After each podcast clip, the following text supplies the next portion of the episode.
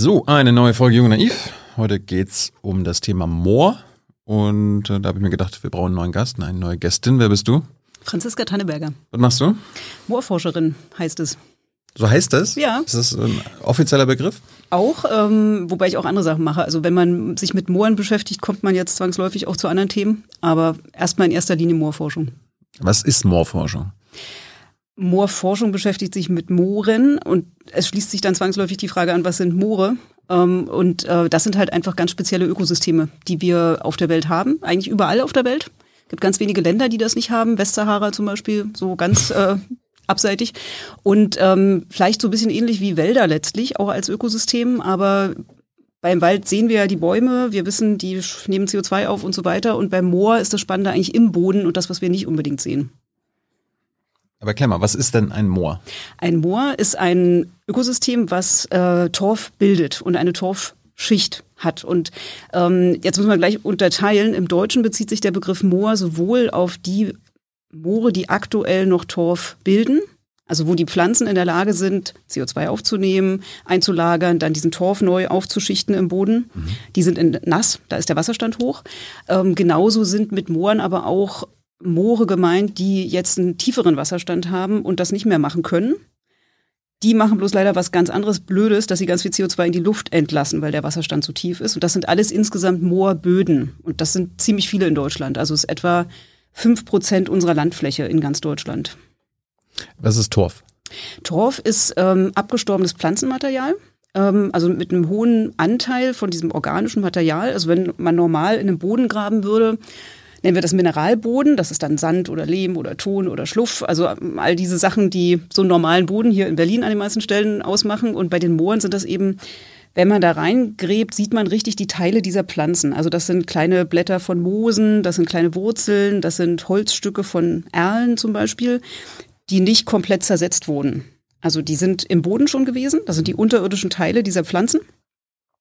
Und dadurch, dass der Wasserstand zu hoch war, sind die einfach erhalten geblieben. Also da passiert eben nicht das, was woanders passieren würde, dass sich das komplett abbaut, sondern es bleibt erhalten. Und dadurch können sich diese Schichten langsam aufbauen. Und das geht wirklich langsam. Also so eine ganz grobe Faustregel ist vielleicht ein Millimeter pro Jahr. Und wir haben eben wirklich auch Bereiche hier in Deutschland, wo solche Torfschichten zehn Meter aufeinander geschichtet sind und dort in Europa, wo die Eiszeiten nicht einmal oder mehrmals drüber gewalzt haben. Da haben wir auch Torfschichten von 30 Metern oder 40 Metern. Aber ein Millimeter pro Jahr, das heißt in 100 Jahren 100 Millimeter, 10 Zentimeter. Wenn er sagt 10 Meter, das sind ja 10.000 Jahre dann. Ja. Das sind Archive der Landschaft und die ähm, haben sich bei uns eben sozusagen nach der letzten Eiszeit gebildet, also plus minus in den letzten 10.000 Jahren. Und was eben sehr, sehr spannend ist und was Moorforscher vielleicht früher auch ein bisschen mehr gemacht haben, ähm, dass man in diesem Torf bohrt, also, dass man mit einem so einem runden Bohrer, fünf Zentimeter Durchmesser oder so, einfach dann so einen Kern rausholt, ähm, die vielen Meter übereinander und dann guckt, was für Pflanzenreste da drin sind. Und es sind nicht nur Pflanzen, man findet auch Reste von äh, Schnecken zum Beispiel, man findet Samen von Pflanzen, die damals gewachsen haben, man findet die Pollenkörner von Pflanzen und kann die wiederum bestimmen, kann die Art bestimmen und weiß, was früher an die in diesem Bereich mal für eine Vegetation war, was für Pflanzen da vorgekommen sind, was für Tiere vorgekommen sind. Also man kann quasi wie in so einem Archiv nachlesen, wie die Landschaft früher aussah. Das ist einer der Aspekte, der an Mooren einfach auch sehr spannend ist für Wissenschaftler. Aber warum, warum kann dieser Torfboden das, was ein Mineralboden nicht kann? Einfach nur wegen dem Wasser? Genau. Also einfach nur, ja, das reicht sozusagen schon, weil wir eben an den anderen Bereichen ähm, durch den Luftsauerstoff, also das Wasser verdrängt ja den Sauerstoff quasi, der sonst äh, im, im Boden auch mit sein würde, in allen kleinen Bodenporen. Mhm. Und dadurch, dass die gefüllt sind mit Wasser, kann dieser Zersetzungsprozess nicht stattfinden. Und das führt dann eben dazu, dass es äh, erhalten bleibt und sich aufschichtet. Und andersrum halt, wenn kein Wasser da ist, ähm, klappt das halt nicht mehr. Wir reden jetzt jedenfalls zwei Stunden lang über Moore. Falls ihr Fragen habt an Franziska, her damit in den Live-Chat. Hans kommt am Ende dann mit euren Fragen. Äh, bevor wir dann ins Thema einsteigen, erzähl mir mal, warum du jetzt Moorforscherin geworden bist. Hast, hast du schon als Kind im Moor? Es war nicht der große Plan, nein. Aha. Also ich habe ähm, ich komme ursprünglich hier aus Berlin. Insofern ist es immer nett, mal wieder in die alte Heimat zu kommen und ähm, habe nach dem Abitur mich schon dafür interessiert, was Naturwissenschaftliches zu machen und eigentlich war so Naturschutz einfach so ein Thema. Also es war so mm, nach der Wendezeit dann, wo auch einfach im Osten Deutschlands viel im Naturschutz auch passiert ist und habe mich für ein Studium entschieden, äh, Landschaftsökologie in Naturschutz äh, in Greifswald. Das gibt's in der Form auch nur in Greifswald, ein ziemlich kleiner Studiengang und bin dann so schrittweise ins Moor gerutscht sozusagen und nicht mehr rausgekommen und ähm, da hat auf jeden Fall eine sehr große Rolle gespielt, dass ich, ähm, also ich bin vor Abi schon mit 17 das erste Mal in Sibirien mal gewesen, im Winter. Ähm, Sibirien ist ja sehr moorreich und dann einfach auch während des Studiums und ähm, das fand ich unheimlich spannend, diese großen Moore dort mir anzugucken und ähm, ja, daraus hat sich dann so alles weitere ergeben. Hey Leute, diese Folge wird diesmal präsentiert von unserem Partner, äh, äh, Partnern, der Junge Naiv Crowd. Tausende Menschen, die uns jeden Monat mit Geldgeschenken beglücken. Danke dafür und jetzt geht's weiter. Fangen wir mal in Berlin an. Hat Berlin irgendwas mit Moor zu tun? Ja, Berlin ist auch zu, also zu Teilen auf Moor gebaut und was ja bei sehr vielen Großstädten, die wir haben, einfach typisch ist, dass sie entlang von oder an Flüssen gebaut sind. Bei hier in Berlin ist die Spree, mhm. Hamburg die Elbe und ähm, entlang von Flüssen haben wir immer sumpfige Flächen eigentlich und ähm, ja zum Teil eben auch Moore. Und die sind aber sehr, sehr früh schon trockengelegt worden, also mit Beginn der Besiedlung in diesen Bereichen. Und ähm, hier in Berlin hat das ebenfalls stattgefunden. Wir haben aber, es gibt eine Moorkarte von Berlin, wo man sich auch angucken kann. Ähm, da gibt es etliches an Moorfläche. Ich weiß jetzt nicht genau, wie viel Hektar, aber das sind schon etliche. Aber sind die dann nass? Heißt Moorfläche nass? Also es gibt kleine trocken? nasse Bereiche, also mehr jetzt nicht hier wirklich in der Innenstadt, sondern äh, weiter im Norden. Also mir fällt jetzt irgendwie spontan an äh, Tegler Fließ zum Beispiel bei Tegel. Ähm, das sind so Bereiche, wo Moor ist. Ähm, Im Süden gibt's ähm, auch kleinere Moorflächen und ähm, dann gibt's eben viel überbautes Moor auch, was letztlich, wo Torfschichten noch im Boden sind, aber was eben jetzt aktuell nicht als Moor erkennbar ist. Aber jetzt ist natürlich doof, dass Berlin schon besiedelt ist. Ähm, da können wir das Moor jetzt nicht nochmal wieder wieder vernässen. Nee, also das ist, glaube ich, nicht das allererste, was wir jetzt tun müssen beim Mooren, ähm, äh, weil wir einfach dort ja eine starke Besiedlung haben. Wobei man schon auch merkt, also gerade die Niederlande sind so ein Land mit sehr viel Bebauung auf Moor. Also in den Niederlanden war früher mal eigentlich die Hälfte des Landes ungefähr Moorfläche. Und ähm, dadurch ist jetzt ganz viel ja auch unter den Meeresspiegel gesagt, also dieses ganze Wasser rauspumpen aus dem Land. Äh, das hat ja alles was mit den Mooren da äh, zu tun, die, die eben sehr viel an Höhe verloren haben. Und ähm, da gibt es auch zum Teil wirklich die Probleme, dass diese Gebäude immer weiter absacken und das ganz hohe Kosten verursacht, weil die eben nicht stabil stehen, weil der Boden darunter nicht stabil ist. Also es, man muss eben schon auch gucken, es kann Bereiche geben, selbst auch in Berlin, wo man sagen würde, eigentlich ist es hier auf die Dauer, Dauer echt teuer, diese Gebäude zu erhalten und ähm, dann sollte man vielleicht an manchen Stellen auch ähm, nicht weiterbauen. Hm, gut, das war Berlin. Du hast Greifswald, Greifswald studiert, also in meinem Heimatland. Ich komme ja aus Malchin. Äh, wir sind auch gefühlt umgeben von Mooren gewesen oder sind es immer noch. Ich bin mit dem Opa immer nach, nach Roten Moor gefahren. Äh, wir sind zum Moorbauer Essen gegangen. Wie, wie, wie steht es um die Moore in MacPom? Also insgesamt nicht so toll derzeit. Ähm, bei Malchin ist Malchin ist so ein Hoffnungsschimmer sozusagen, komme ich gleich dazu mhm. natürlich. Ähm, aber insgesamt äh, haben wir eben, also Mecklenburg-Vorpommern ist erstmal so eins der moorreichen Bundesländer. Wir sagen so ganz grob, wir haben die vier Nordländer, also Schleswig-Holstein, Niedersachsen, MV und Brandenburg sind moorreich, außerdem Bayern und Baden-Württemberg. Da gibt es einfach viel solche Moorfläche. In äh, MV sind es äh, 12 Prozent etwa der Landesfläche. Mhm. Und äh, auch dort ist immer noch der allergrößte Teil entwässert. Also wir haben bundesweit haben, konnte etwa nur zwei Prozent der Moorfläche in einem guten Zustand erhalten werden. Der Rest ist stark entwässert. In MV ist es mittlerweile so, dass ähm, ja plus minus zehn Prozent entweder noch gut erhalten sind oder wieder vernässt sind. Also wo der Wasserstand wieder angehoben wurde indem man jetzt einfach das wieder rückgebaut hat. Also diese ganzen Entwässerungsgräben, Pumphäuser, mit denen das Wasser rausgepumpt wird aus den Flächen, das eben jetzt wieder zurückgedreht hat, was man technisch machen kann. Mhm. Und ähm, jetzt ist es halt für Mecklenburg-Vorpommern, und das ist eine Sache, die sehr viele nach wie vor nicht wirklich im Blick haben, die größte Baustelle, was Klimaschutz angeht. Ähm, denn wir können ja diese Treibhausgasemissionen aus den Mooren quasi aufrechnen. Also wir können pro Hektar ungefähr abschätzen, wie viel das ist. Und das kann man dann auf die Fläche hochrechnen. Und äh, das ergibt eine Zahl, die ganz glasklar sagt, das ist die größte Quelle von Treibhausgasen in Mecklenburg-Vorpommern, etwa ein Drittel der gesamten Emissionen. Was wir gegen tun können, besprechen wir dann gleich. Äh, was ist denn deine Geschichte mit MacPom? Wie, wie, wie bist du denn als Jugendliche auf die Moore gekommen? Also ein Grund war, dass ich einfach als, äh, also die Ostsee und Usedom ist ja so ein bisschen die Badewanne der Berliner, hat man früher auch immer gesagt. Und ich bin als Kind auch jeden Sommer auf Usedom gewesen. Ähm, und das hat mich total geprägt. Ich war da immer sehr gerne. Und insofern war Greifswald als Studienort jetzt, kam so ein bisschen schon in Frage. Und äh, ich segle gerne und mhm. äh, konnte dann auch während des Studiums äh, da beim Hochschulsport mit als Segellehrerin da ein bisschen Geld verdienen. Also das war alles irgendwie, passte gut zusammen. Und ähm, insofern, und Greifswald ist ein netter Studienort. Also äh, man kann bestimmt auch viel Schlechtes über Greifswald sagen, aber die meisten, die ich kenne, die dort zum Studium hingekommen sind, entweder man ist doch ziemlich schnell gleich wieder abgehauen, weil es irgendwie ganz enttäuschend war, oder viele sind gerne auch lange geblieben, weil es eine kleine Stadt ist, wo man ganz schnell ja mit, mit vielen Studierenden eben zusammenkommt, einen sehr engen Zusammenschluss da gibt letztlich, kurze Wege und ähm, auch eine durchaus lebendige Studentenszene. Ist denn Greifswald also die einzige Uni, wo man Moorforschung machen kann in Deutschland oder gibt es noch andere? Also damals war das. Ähm, Gibt es vielleicht irgendwie junge Leute, die sagen, oh, ich weiß noch nicht, was ich studieren soll und hört sich interessant an, was Franziska sagt, muss ich dafür jetzt ein Greifswald ziehen? Nee, zum Glück nicht.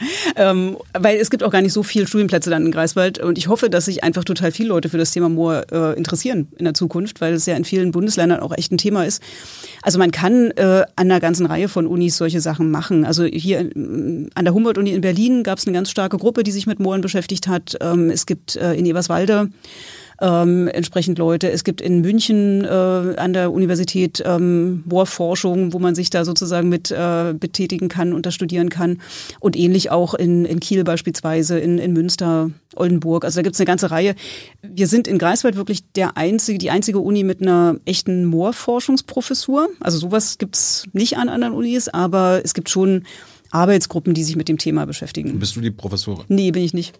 Warum nicht? Ich habe, ähm, na, das ist eigentlich auch ähm, für das Thema vielleicht auch ein bisschen kennzeichnend. Es ist ja gar nicht einfach, Leute davon zu überzeugen, dass man eine Moorkunde-Professur braucht. Und da habe ich wirklich seit 2015 im Grunde mit dafür geworben. Wir haben mit dem Land MV zigmal geredet, äh, die finanzieren das mit. Also das Bildungsministerium und das Landwirtschaftsministerium geben dafür Geld. Äh, der Stifterverband der deutschen Wissenschaft gibt Geld.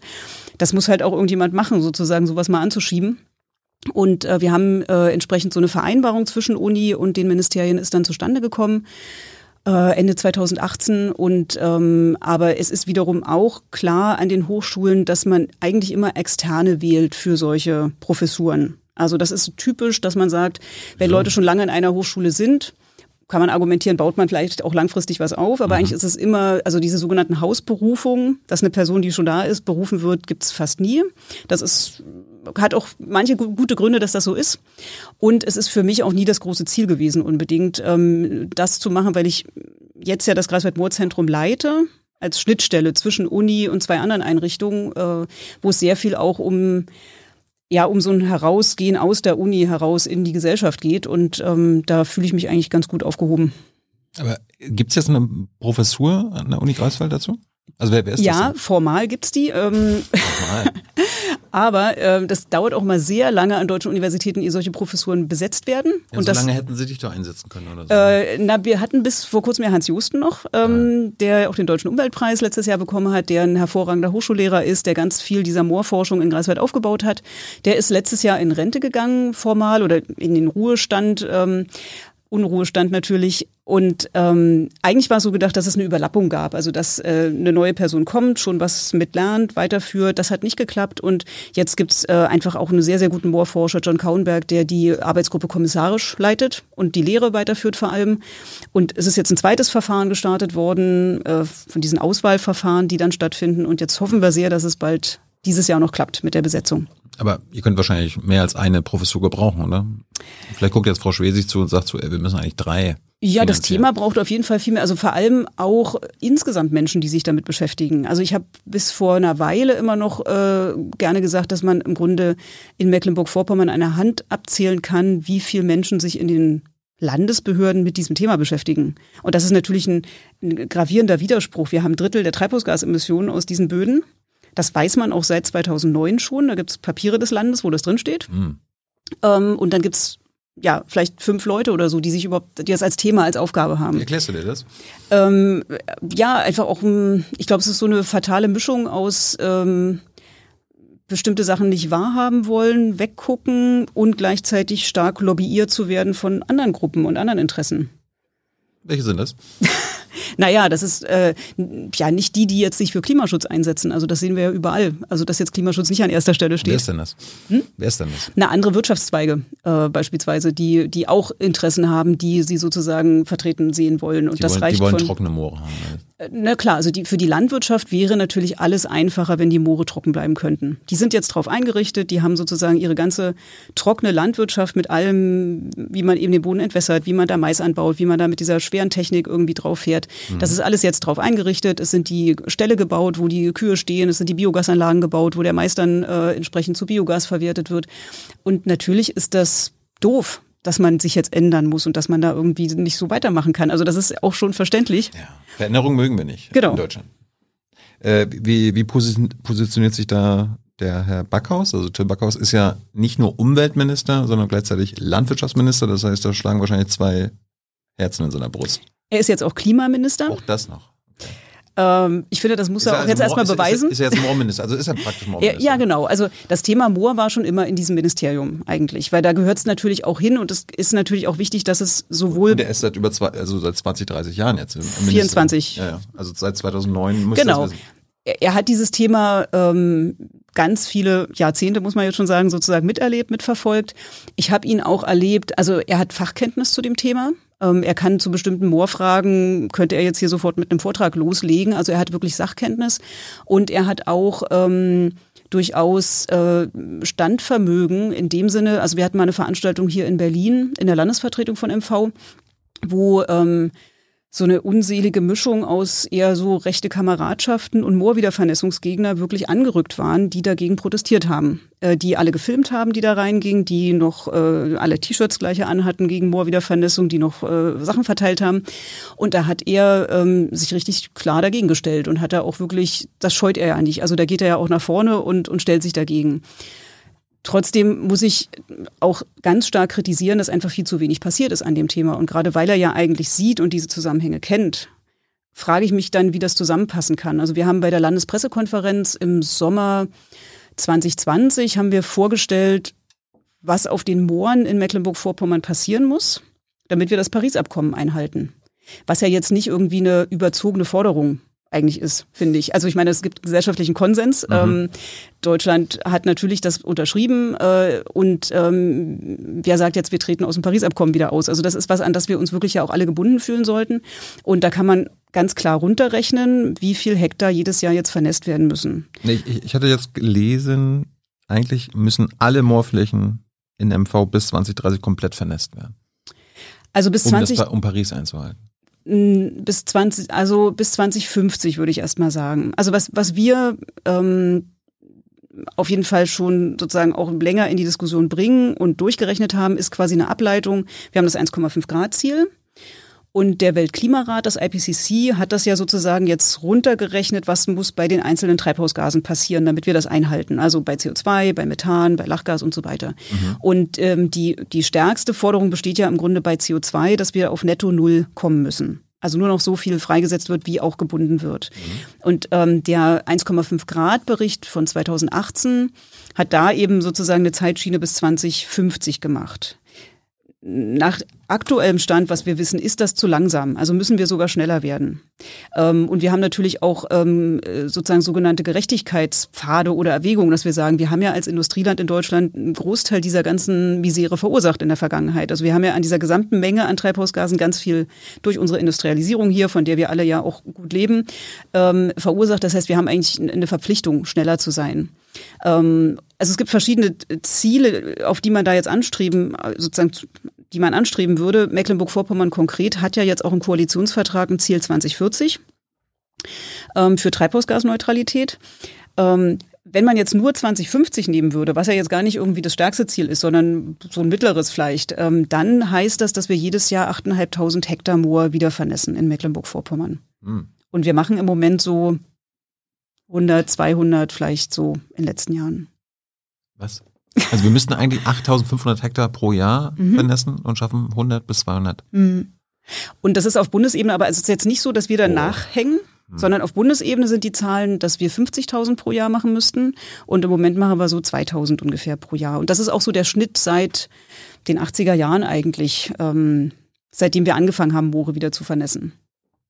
Deswegen finden wir langsam, dass wir als Moorforscher auch ein bisschen mehr mit diesen Dingen mal so rausgehen müssen und darüber reden müssen.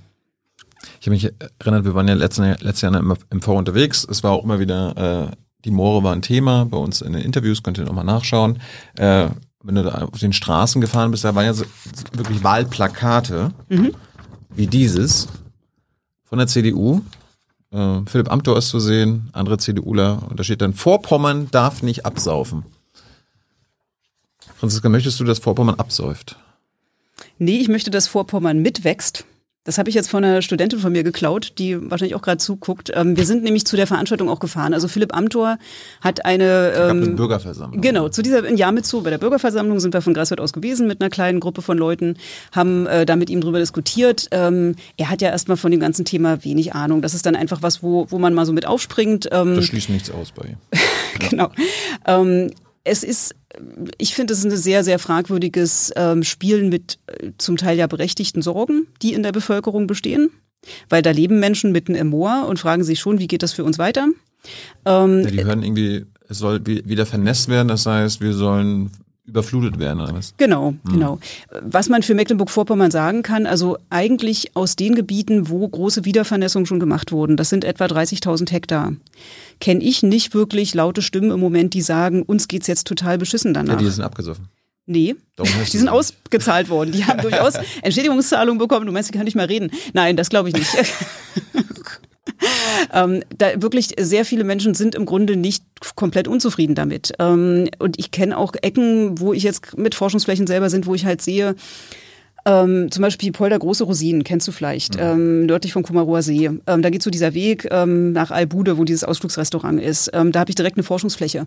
Wenn man da abends steht, da kommen Unmengen Leute direkt aus der Gegend, die gehen da spazieren mit Kinderwagen, mit Inline-Skatern, mit Fahrrädern. Die haben irgendwie, ähm, scheint das dort kein großes Problem zu sein, dass dieses Moor wieder nass ist. Und die Landwirte, die dort gewirtschaftet haben, haben mittlerweile ja auch ähm, andere Lösungen gefunden, haben zum Teil andere Flächen. Also äh, was wirklich fehlt, ist eigentlich in der Fläche Leute, die, die genau diese Sorgen auch mehr aufnehmen. Also wir nennen das so ein bisschen so, so Kümmerer einfach, die irgendwie vor Ort sind, ansprechbar sind auf das Thema Moor. Das fehlt total. Damit die Und, nicht auf Populismus reinfallen. Genau. Aber das scheint mir sehr populistisch. Zu ist sein. es definitiv und ähm, es ist eben, wie, wie gesagt, auch so ein, man muss ja mal sagen, ganz viel davon ist ja gemeinsam in Landesregierung mit der CDU auch passiert. Und Beate ah. Schlupp als Landtagsabgeordnete könnte diese Themen ja in Schwerin stark machen. Aber dann wird in Jamitzo halt, werden die Leute ein Stück weit aufgehetzt dagegen. Also deswegen war uns auch wichtig, da hinzufahren und das anzusprechen. War die erfolgreich? Äh, ja, was ist da Erfolg in der Sache? Also es sind Gesprächspfade ähm, jetzt wieder entstanden mit Anwohnern dort. Es gab danach noch mal eine Exkursion, wo zwei Kollegen von mir hingefahren sind, die auch noch mal übers Moor einfach erzählt haben, damit auch ein bisschen mehr Leute, die Fragen haben, sozusagen mal Antworten bekommen und auch ein bisschen mehr verstanden wird, worum es eigentlich geht. Und mhm. Was ich am Anfang gesagt habe mit diesem Mitwachsen, das ist jetzt nicht nur, nur ein Witz, sondern wir haben ja wenn wir jetzt wieder an die Klimakrise denken, eine Situation, dass wir wahrscheinlich einen steigenden Meeresspiegel haben werden entlang unserer vorpommerschen Küste. Und diese Moore, die die ganze Küste lang liegen, haben eben eigentlich die Möglichkeit, langsam eben auch mitzuwachsen. Also die können durch diesen Aufbau dieses Torfes an Höhe gewinnen. Das wird wahrscheinlich nicht so schnell gehen, wie der Meeresspiegel steigt. Aber trotzdem hat das ja eine Funktion, um äh, bei, bei Sturmfluten, bei Hochwasserereignissen einen Teil davon abzufedern. Mhm. Wenn wir unsere Moore immer mehr entwässern, was zum Teil ja passiert noch, verlieren wir immer mehr Höhe. Das heißt, diese ganzen Auswirkungen wären eher noch gravierender. Insofern ist die ganze Logik dieses Vorpommern darf nicht absaufen, ähm, stimmt hinten und vorne ja, eigentlich nicht. Eigentlich, wenn die CDU sagt, Vorpommern darf nicht absaufen, dann müssten sie ja die Vorreiter beim, bei der Moorvernässung genau. sein. Also Philipp Amthor hat danach ja, auch gesagt. wissen Sie das gar nicht, wofür Sie sind. Ja, wir haben ja mit ihm danach auch nochmal geredet äh, bei einer Bockwurst, die er da äh, verzehrte. Und äh, ja, äh, er hat auch gesagt, er kommt nochmal vorbei, gerne. Wir reden mit fast allen, nein, eigentlich mit allen über das Thema Moor und ähm, würden dann auch ähm, äh, gerne sozusagen das mit ihm nochmal weiterverfolgen. Redet immer mit AfDler. Daran dachte ich gerade. Also ich bin vor einer Weile in Pasewalk beim Umweltausschuss gewesen, eingeladen zu dem Thema. Und was mich schon sehr irritiert hat, dass mit die am besten informiertesten, die sehr gut vorbereitet waren in der Sitzung, waren die AfD-Abgeordneten. ähm, die dann auch nochmal vorbeikommen wollten und dem bin ich dann erstmal so ein bisschen ausgewichen, weil also ich grundsätzlich schon finde, also mit Leuten, die AfD wählen, rede ich äh, immer, ähm, aber mit politischen Vertretern der Partei finde ich es schon durchaus sehr schwierig. Warum? Was heißt gut informiert? Also Die mit, mit vor- also- Gegenargumenten oder was? Ähm, Na, erstmal auf die Sitzung gut vorbereitet. Also, ähm, und dann, also ja, war vielleicht auch klassisch. Es gab einen so einen Krakeler, der vorne in der ersten Reihe saß, breitbeinig und einfach nur dagegen gemotzt hat. Ähm, den habe ich dann ignoriert. Äh, es gab aber auch andere, die einfach die ganzen Akten auf dem Tisch hatten, überall was markiert hatten, gute Nachfragen auch gestellt haben. Und wo ich dann danach erstaunt war, als sie mir ihre Karte gegeben haben, dass es AfD war. Tja. Tja. Gibt's gibt's denn berechtigte Sorgen von Menschen? Also meine Eltern leben ja auch auf dem Dorf, war auch Moorgebiet. Mhm. Angenommen, es soll das vernässt werden. Ja, Gibt's denn so Also es gibt, äh, wenn man sie, sie Sorgen mal so ein bisschen aufspaltet äh, und mal genauer hinguckt. Also es gibt so zwei, äh, zwei Sorgen, wo ich denke, die, die kann man relativ schnell gut ähm, erklären und da muss, muss die Sorge nicht so groß sein. Das eine sind die Mücken. Das kommt ja auch gerne. Wir haben doch sozusagen wegen Malaria eigentlich mal entwässert und jetzt kommen die ganzen Mücken wieder Stimmt. Warum brauchen wir mehr Frösche? Die die Mücken dann schnappen. Ja, ja also mehr Frösche brauchen wir auch. Ähm, aber es hat sich auch, also es gibt wenige Untersuchungen bisher an wiedervernässten Mooren, aber die meisten Stechmücken fliegen ja überhaupt nicht so weit. Also dass die jetzt dann aus dem Moor ganz, ganz weit in die Ortschaften Angriffe fliegen würden, das passiert jetzt nicht unbedingt. Und äh, es ist ja auch so, dass die entwässerten Moore sind ja auch Brutstätten von Mücken, weil die ja Entwässerungsgräben haben. Also es sind ja überall diese Gräben, die das Wasser dann sammeln, wo das so zusammenläuft und dann wird es irgendwo rausgeleitet oder rausgepumpt. Zum Teil ist es auch unterirdisch in, in solchen Tränenrohren, aber viel ist es ja auch mit, mit offenem Wasser. Das heißt, es gibt auch in entwässerten Mooren Mückenbrut. Und äh, dann ist ja die wichtige Frage auch, ähm, können die Krankheiten übertragen? Und dazu, ähm, das wird jetzt gerade ein Promotionsvorhaben sein, ähm, was ich mitbetreuen werde, gemeinsam mit, wir haben ja auf der Insel Riems nördlich von Greifswald ein Forschungsinstitut für Tierseuchen, wo auch BSE und was weiß ich da alles äh, viel mit erforscht wurde. Und da gibt's ein Stechmückenlabor und mit denen arbeiten wir jetzt zusammen, um das mal genauer anzugucken, ob diese Moormücken wirklich auch Krankheiten übertragen würden, wie da die Gefahrenlage sozusagen ist. Nach bisherigen Schätzungen der Experten ist die sehr, sehr gering.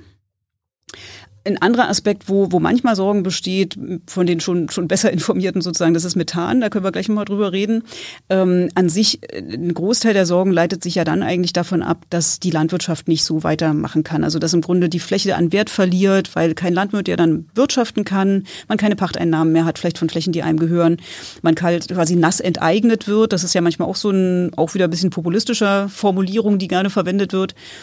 Und deswegen ist es uns so wichtig und mittlerweile auch äh, zum Glück vielen anderen Alternativen zu entwickeln. Also dass man sagt, eine Moorwiedervernässung heißt nicht sofort Ende der Landwirtschaft. Weil warum eigentlich? Also warum muss Landwirtschaft trocken sein? Das ist ja nicht irgendwie ein Naturgesetz. Man denkt dann vielleicht so an Reis. Das ist dann so das, was sich manche vorstellen können. Im Reisanbau hat so den Nachteil, ähm, dass es ja mit schwankenden Wasserständen zu tun hat. Also gibt es immer Trockenphasen und Nassphasen bei den meisten Reissorten. Aber wir haben eben bei uns auch eine ganze Menge andere Sachen, die man auf nassen Mooren landwirtschaftlich machen könnte oder forstwirtschaftlich. Und ähm, das ist noch viel zu wenig entwickelt. Kommen wir gleich zu alles. Ähm, das sind die beiden berechtigsten Sorgen. Ja. Gibt es auch so Unsinn, mit dem du konfrontiert bist? Bei dem Thema eigentlich, nee, was fällt mir? Nee, Vielleicht, hab, vielleicht, vielleicht fällt dir noch Unsinn ein. Ja, vielleicht kommen ja irgendwie noch Genau. im Chat ein paar Unsinnsfragen. Unsinn mit Mooren bin ich auf jeden Fall gespannt drauf. Hans bringt eine Unsinnsfrage mit. ähm, jetzt zu dir nochmal wieder. Du leitest das Greifswald Mordzentrum. Warum und was ist das? Also erstmal, was ist es? Ähm, es ist ein Zusammenschluss von drei Einrichtungen in Greifswald, die sich zu, mit dem Thema Moor beschäftigen. Also einerseits die Uni Greifswald, hatte ich schon gesagt, die jetzt, äh, wir haben das mal so ein bisschen recherchiert, über 200 Jahre im Grunde schon, gibt es da Leute, die sich mit Mooren irgendwie beschäftigen. Und sind jetzt immer mehr geworden. Wir haben diese Professur und wir haben auch in vielen Bereichen der Uni, also auch in der Politikwissenschaft oder eben bei den Arzneimittelforschern und sowas, mittlerweile Leute, die zu Mooren was machen. Ähm, dann gibt's ja, ähm, Bronchialmedikamente gegen Husten, Sonnentau. Total coole Sache. Ähm, wusste ich früher auch nicht, aber es gibt äh, wirklich eine Reihe von Hustenmitteln, die mit Sonnentau, also mit dieser fleischfressenden Pflanze äh, gemacht werden. Und das wird zu großen Teil gewonnen aus Madagaskar oder Finnland. Und wir können aber Sonnentau auch in Deutschland anbauen. Und es gibt bei uns ein, äh, sozusagen so ein, äh, ja, äh, Spin-off quasi, Paludimed ähm, heißen die, äh, die das jetzt in Mecklenburg-Vorpommern auch versuchen. Und da wird wiederum an der Uni dann auch dazu geforscht, da muss man ja mit den Inhaltsstoffen, das muss ja alles glasklar dann dargelegt werden, was die für Gehalte haben von verschiedenen äh, Inhaltsstoffen, äh, damit das dann eben wirklich in Arzneimitteln verwendet werden kann. Aber äh, wir schwanken ab, schweifen ab. Ja, muss, muss ich meinem Vater auf jeden Fall erzählen, dass er Sonnentau Wusste der so, soll. oder? Ja, ja. Oh. Ja. Aber er baut gerne Dinge an, dann Sonnentau halt. Ja, wobei das geht eben nur auf Hochmooren. Das ist dann wiederum auf den Niedermooren bei Malchinen nicht so Ach, ideal. Okay. Aber Zurück zum Mordzentrum. Zurück zum Mordzentrum. Äh, außerdem, zweiter Partner ist die Michael Soko Stiftung. Also Michael Soko ist ja ein äh, ja, ziemlich bekannter Naturschützer, der auch in Greifswald lange an der Uni gelehrt hat, der den alternativen Nobelpreis äh, 97 bekommen hat, weil er vor allem ganz viel in Richtung Osteuropa, Russland gearbeitet hat, was auch für mich ein Grund war, mit nach Greifswald zu gehen, weil ich auch in den Ländern sehr viel, sehr viel Interesse hatte und auch viel gearbeitet habe. Und ähm, mit dem quasi Geld aus diesem Preis ähm, hat er diese Stiftung gegründet, wobei das reicht dann bei weitem nicht, so eine Stiftung am Leben zu erhalten. Also die wirbt auch ganz viele andere Mittel ein und Spenden etc. Ist eine sehr aktive Naturschutzstiftung, die eben auch einen ganz großen Schwerpunkt auf Moore hat. Auch ja, mehrere hundert Hektar eigene Moorflächen mittlerweile, die eben betreut werden. Äh, und dann gibt's noch Düne e.V., das ist ein Verein, äh, der dritter Partner im Greifswald-Moorzentrum ist und äh, ja, ein Teil auch von Dingen einfach bearbeitet, bestimmte Auftragsarbeiten, aber auch Beratungen, ähm, Dienstleistungen, ähm, was eben die anderen Partner von ihrer auch rechtlichen Struktur her, was deren Aufgabe eigentlich nicht unbedingt ist oder was sie nicht unbedingt machen können. Und ähm, also viele der auch bestimmte Sachen, die wir fürs Land eben bearbeitet haben, fürs Land MV, wenn es Aufträge gibt, ähm, bereit, arbeitet uns mal was zu zum Thema Moor irgendwie. Dann ist viel davon über Düne gelaufen. Und diese drei Partner arbeiten eben gemeinsam mit einer gemeinsamen Strategie und ähm, guter Abstimmung in diesem Greifswald-Moorzentrum.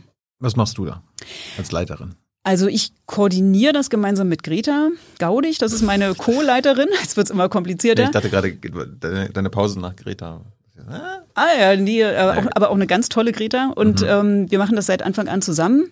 Und äh, Greta hat einen Schwerpunkt auf Hochmoore. Ich habe den auf Niedermoore. Das passt sehr, sehr gut. Mhm. Und äh, wir können uns einfach auch viel äh, reinteilen, die Bälle zuspielen. Wenn der eine mal nicht, die eine mal nicht kann, kann die andere. Ähm, das äh, funktioniert hervorragend. Und also wir gucken einfach, das sind hauptsächlich zwei Dinge. Das eine ist so die, die Organisation nach innen, also dass wir uns gut absprechen zwischen den Partnern. Wir werben ja viel Geld ein, also wir werben so im Schnitt vier Millionen Euro pro Jahr ein. Einfach Projektmittel sozusagen. Das ist euer Budget. Das, ja, wobei es, wir haben ja keine institutionelle Finanzierung. Also wir kriegen ja nicht pauschal das Geld von irgendjemandem, sondern wir müssen da alles Anträge schreiben, die müssen alle geschrieben werden das von ist irgendjemandem. Drittmittel dann? Oder? Genau. Ihr braucht 100 Prozent Drittmittel? Also wir haben äh, bei der Uni haben wir hm, vielleicht fünf, sechs Leute, die eine feste Stelle haben. Die anderen sind alle Drittmittelfinanziert. Ähm, das heißt, wir müssen immer wieder die Anträge quasi am Wochenende nach der Arbeit, wann auch immer schreiben. Dafür wird man ja nicht bezahlt, um dann sozusagen wieder die neuen Projekte reinzuholen. Wie, wie ist denn das? Also wie viel Prozent eures Budgets ist Drittmittel und wie viel? Das sind diese vier Millionen Euro ungefähr. Wie, wie viel Prozent ist das? Äh, na, da kommen jetzt noch diese festen Stellen drauf. Die sind natürlich ganz gut dotiert, weil das sind die Professoren, die wir an der Uni haben. Ansonsten, es gibt ja an den Unis diesen sogenannten Mittelbau früher, dass da noch irgendwie Heerscharen von Mitarbeitern wären, die die Arbeit machen. Das gibt's ja alles gar nicht mehr. Also wir haben alle Zeit, zeitlich befristete Projektstellen. Und, ähm, ja, aber ist das nicht ein Problem, wenn ihr laufend Drittmittel äh, äh, das ist nicht toll. Nee, natürlich und, nicht. Äh, und quasi eure Zeit opfert dafür. Natürlich, klar. Also wir haben, äh, ich sag mal, eine gewisse Routine jetzt. Also wir können das mittlerweile, das zu machen, aber ähm, es heißt schon für einfach die Masse von Leuten bei uns, dass wir natürlich überhaupt keine Arbeitszeiten haben, wo man normalerweise denken würde, dass ja. da ist dann mal Schluss irgendwie. Weil das, also diese Anträge zu schreiben, ist wirklich eine Sache, die man ähm, eben nach Feierabend oder am Wochenende macht. Ähm, trotzdem also das klingt jetzt bestimmt auch nicht so total attraktiv, dass man das machen will, aber ähm, trotzdem sind wir ein großer Kreis von Leuten, die das auch irgendwie machen, weil sie einfach gerne miteinander arbeiten und auch überzeugt davon sind, dass es irgendwie Sinn macht, dass wir das machen und dass sie da irgendwie an der richtigen Stelle damit sind. Aber wir hoffen sehr, dass wir da mal in eine andere Phase auch kommen. Also, dass wir in irgendeiner Stelle mal für zumindest einen Teil dieser Stellen eine, eine Dauerfinanzierung bekommen würden. Ja, aber das Beste wäre doch, wenn ihr gar keine Drittmittel reinholen müsstet. Ja, manchmal gibt's ja auch durchaus spannende Ausschreibungen von konkreten Forschungen, wo man dann mit anderen zusammenarbeitet. Ja, also gar keine, macht ja fast keiner. Also auch die großen Forschungseinrichtungen werben ja Drittmittel ein. Also auch an der Uni ist das ja sozusagen auch dort, wo man eine bessere Situation hat, trotzdem eigentlich. Ähm, Aber der Staat Alltag. kann das auch finanzieren. Ich wäre nicht dagegen, nein. Und im Moment äh, würde ich auch ganz klar sagen, machen wir eine ganze Reihe von Aufgaben mit, gerade auch im Land Mecklenburg-Vorpommern, die eigentlich eine staatliche Struktur machen würde. Also ich habe sehr dafür geworben in den letzten Jahren, ähm, auch gegenüber Till Backhaus beispielsweise, ähm, der die Idee ähm, selber ähm, äh, auch vertritt, ähm, eine Moorklimaschutzagentur zu gründen. Also dass es in irgendeiner Form eine, eine staatliche oder halbstaatliche Einrichtung gibt, die diese Themen aufgreift und an diesen Themen arbeitet und, und Sachen in der Fläche voranbringt. Also wir führen ja auch selber Projekte durch, wo wir konkrete Wiedervernässungen anschieben, wo wir eben Umsetzung von dieser Paludikultur, dieser nassen Landwirtschaft auf Flächen des Landes äh, im Land Mecklenburg-Vorpommern machen. Und da ist viel dabei, wo ich total glücklich wäre, wenn das irgendeine andere, jemand anderes machen würde. Vielleicht guckt Till Backhaus ja zu. Oder die Bildungsministerin. Die könnte ja, ja über vier Millionen Euro hier. Genau. Äh, sagst du, ihr habt festzustellen und ansonsten auch noch ein paar Leute dazu. Wie viel arbeiten denn insgesamt? Also für dich oder? Äh, na, wir sagen im Greifswald-Moor-Zentrum äh, mit uns allen gemeinsam, äh, sagen wir so gut 50 Leute, wobei wir sind eher so 60, 70 oder 80 mittlerweile, die eigentlich bei einem dieser Partner in äh, genau arbeiten. Also entweder an der Uni oder bei der Suko-Stiftung oder, oder bei Düne. Hm. Was ist eure Strategie? Die hast du vorhin angesprochen. Wie bitte? Was ist eure Strategie, also des Mordzentrums? Ähm, wir haben äh, vier Aufklärung oder? Ja, also wir haben vier Bereiche. Äh, Klima steht an vorderer Stelle, ähm, Biodiversität genauso. Also wir haben ja eine Biodiversitätskrise ganz genauso. Und das Tolle am Thema Moor ist ja, dass wir durch Moorwiedervernässung auch viel für Biodiversität tun können, also viel zugewinnen sozusagen. Ein dritter Bereich sind sozusagen Ökosystemleistung. Das ist so ein, so ein sperriges, langes Wort. Heißt ja eigentlich nur, dass Ökosysteme für den Menschen viel tun, was wir eigentlich brauchen, aber oft für selbstverständlich nehmen. Also sauberes Wasser, saubere Luft, ähm, ein Boden, auf dem irgendwie was wächst, der produktiv ist. Das sind ja alles so Leistungen, die eigentlich Natur für uns bringt. Und ähm, auch da spielen Moore eine total große Rolle, nasse Moore. Und ähm, bis hin so Sachen wie Kühlung. Also ein nasses Moor kühlt halt auch die Landschaft. Das ist auch in Großstädten total wichtig zum Beispiel. Ähm, hm. Ja, äh, genau. Warum? Ja, warum ja, kühlt es? Ähm, ja, ein Kühlungseffekt, ja. Also das hat, das hat mit dem Gasaustausch sozusagen über einem Moor auch zu tun. Das ist eben ähm, diese, diese ähm, Aufnahme von CO2 ähm, und ähm, das ist ein ganz äh, beschränkter Effekt erstmal auf die Fläche und mit dem Wasseraustausch natürlich, also dass diese, diese Wasserflächen da drin sind. Das ist ein besch relativ beschränkter Effekt auf die Fläche. Aber wenn man eben viele nasse Moorflächen in der Landschaft hat, ist das durchaus dann äh, auch, äh, hat es einen Einfluss in der Landschaft. Und, und diese ganzen Leistungen, ähm, das ist auch Teil davon, sozusagen die zu benennen ähm, und bekannter zu machen, aber auch besser zu verstehen. Und dafür eben auch Finanzierung. Das ist dann der vierte Teil, Finanzierung und äh, Nutzungsvarianten. Mhm. Und bei all diesen Bereichen sind wir sozusagen im Bereich Forschung aktiv, also quasi das besser zu verstehen, was eigentlich passieren muss, ähm, Wissenslücken zu schließen, die sich wieder auftun. Ähm, das zweite ist, ähm, Umsetzung zu zeigen. Also anzuschieben, eben auch Beispiele zu zeigen, wie sowas dann aussehen kann. Ähm, zum Beispiel Paludikultur. Also mir hat mal jemand gesagt, ähm, was ich was sehr in Erinnerung behalte, der, der selber aus der Landwirtschaft kommt. Was wollt ihr von der Uni denn sozusagen anderen Landwirten erklären, was hier irgendwie passieren muss? Also das glaubt euch doch eh keiner. Ihr Aber vom, ihr müsst ihr auch aus dem Elfenbeinturm. Genau, ihr müsst einen Landwirt finden, der das macht. Dann kauft er den Mercedes und dann fährt er durchs Land und erzählt allen davon. Und das geht vielleicht auch ohne Mercedes, vielleicht geht es auch mit einem Elektroauto, aber von der Idee her. Also wir versuchen einfach mit Landwirten zusammenzuarbeiten, die das selber umsetzen auf ihren Flächen, wo man dann mal hinfahren kann, sich das angucken kann. Landwirt redet mit Landwirt, wir müssen da gar nicht unbedingt dabei sein, aber dass man sowas sozusagen einfach mehr hat. Und der dritte Bereich ist dann wiederum äh, Beratung, ähm, also kommunizieren dazu, natürlich ganz breit erstmal über das Thema allgemein kommunizieren, aber auch konkret natürlich mit, mit Landwirten, mit Anwohnern und ganz wichtig mit Politik, weil wir einfach erleben, dass äh, viele Bereiche in der Politik, die sehr relevant sind für Moore, aber auch im Sinne für Klima, für Artenschutz und so weiter, dieses Thema zu wenig bisher sehen oder sich zu wenig damit beschäftigen. Und deswegen sind etliche von uns auch ähm, in den letzten Jahren zum Beispiel ganz viel nach Brüssel gefahren, um dann in Brüssel über dieses Thema zu reden. Hast du auch schon gemacht? Ja, 2019 äh, bin ich eigentlich jeden Monat in Brüssel gewesen. Sind die da aufgeschlossener als in MacPom? Ähm, Oder in Berlin?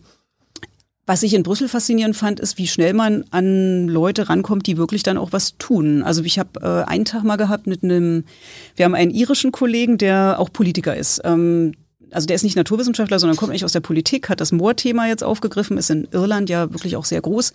Und mit dem habe ich an einem Tag mal 14 Europaabgeordnete nacheinander sozusagen ab, äh, abgetroffen im Europaparlament. Da gibt's ja so Cafés in den verschiedenen Etagen und mit denen über Moore gesprochen. Und ähm, da kann man einfach richtig viel erreichen an so zwei, drei Tagen in Brüssel, wenn man diese Möglichkeiten hat. Und da gibt's eine große Aufgeschlossenheit, ja. Fließt denn sowas auch in die großen EU-Agrarreformen und sowas. Das war das Ziel, mhm. äh, weil wir einfach vorher festgestellt haben, dass selbst ein Landwirt, wenn er, also die meisten Landwirte, die ich kenne, also verneinen ja nicht irgendwie naturwissenschaftliche Tatsachen oder so. Also die sagen dann ja durchaus, das glauben wir auch, dass da CO2 rauskommt aus dem Boden. Also es gibt auch die Verweigerer, aber das sind die allerwenigsten. Glaube ich nicht. Genau. Äh, sind aber die allerwenigsten und ähm, die meisten äh, erkennen das schon an, äh, aber sagen dann natürlich trotzdem, ähm, ja, wie finanziert sich das denn, wenn ich jetzt irgendwie auf einem nassen Boden weiterwirtschaften würde? Und bisher war es einfach so in Deutschland, aber auch in vielen anderen Ländern, dass man einfach diese normale Förderung, die ein Landwirt heute kriegt, von der EU quasi, diese sogenannten EU-Subventionen, nicht weitergekriegt hätte. Und das ist natürlich ein Riesenrisiko. Also wer, wer geht dieses Risiko ein für irgendwas Neues, was man noch nicht kennt, für die Unsicherheit, für diese Veränderung, die man in seinem Betrieb machen muss und dann kriegt man nicht mal die gleiche Förderung, die man gekriegt hätte, wenn man einfach so weitermacht wie bisher. Und deswegen haben wir dann gesagt, müssen wir einfach nach Brüssel fahren und mit Leuten dort reden. Angenommen, jetzt sind ein paar Leute, sagen sie so, oh, dieses Mordzentrum, coole Idee, kann man auch einfach spenden oder so weiter? Kann man. Ja. Ja, Okay, geht man auf eure Webseite. Genau, es gibt die Website Greifswald Moor, da kann man sich einfach hinwenden, da gibt es eine Kontaktadresse und dann ist immer die Frage, was, was will man unterstützen? Also die Michael Suko Stiftung hat ja konkrete Flächen, also wenn man sagen will, ich will beitragen, dass eine ganz konkrete Fläche besser geschützt wird oder Moorflächen gekauft werden vielleicht, äh, dann ist die Michael Suko Stiftung die richtige Adresse, ähm, die da sozusagen auch konkret Spenden, Kontonummern auf ihrer äh, Seite haben. Wenn man sagt, äh, ich finde irgendwie wichtig, was die Leute da in Greifswald am Greifswald Moorzentrum machen, die keine gute Finanzierung bisher haben, kann man sich gerne auch an uns direkt wenden und dann gucken wir eben auch, also wir haben zum Beispiel Leute, die eben diese Projektanträge immer wieder schreiben, die, die solche Sachen mit voranbringen und ähm, dass man da einfach sinnvoll auch äh, unterstützt. Und ansonsten Briefe an die Bildungsministerin. Finde ich auch gut, ja. Äh, wie ist das jetzt? Ich stelle mir jetzt vor, meine Eltern sagen so, oh ja, wir, unser Grundstück ist auf, auf so einer trockengelegten Moorfläche kann man die auch privat einmal wieder vernässen? Also aber ja, das, das finde ich einfach total toll ähm, und würde ich mir auch wünschen, dass viel mehr Menschen drüber nachdenken sozusagen. Erstmal, also A, habe ich ein Moor hier oder nicht? Es gibt ja auch Moorkarten, da kann man mal nachfragen, ist das hier eine Moorfläche, wenn man es vielleicht nicht gleich erkennt irgendwie und auch nicht gleich irgendwie einen Bohrer hat oder man kann auch einen Spaten nehmen, sage ich mal, und gucken. Ähm, und äh, wenn man eben dann einfach auch guckt, äh, braucht man die eigentlich? Braucht man das, dass die trocken ist im Moment? Braucht man das, dass da das Wasser irgendwie abgepumpt wird oder nicht? Und ähm, es ist aber nicht einfach, privat da jetzt einfach loszulegen, weil man ganz schnell schnell.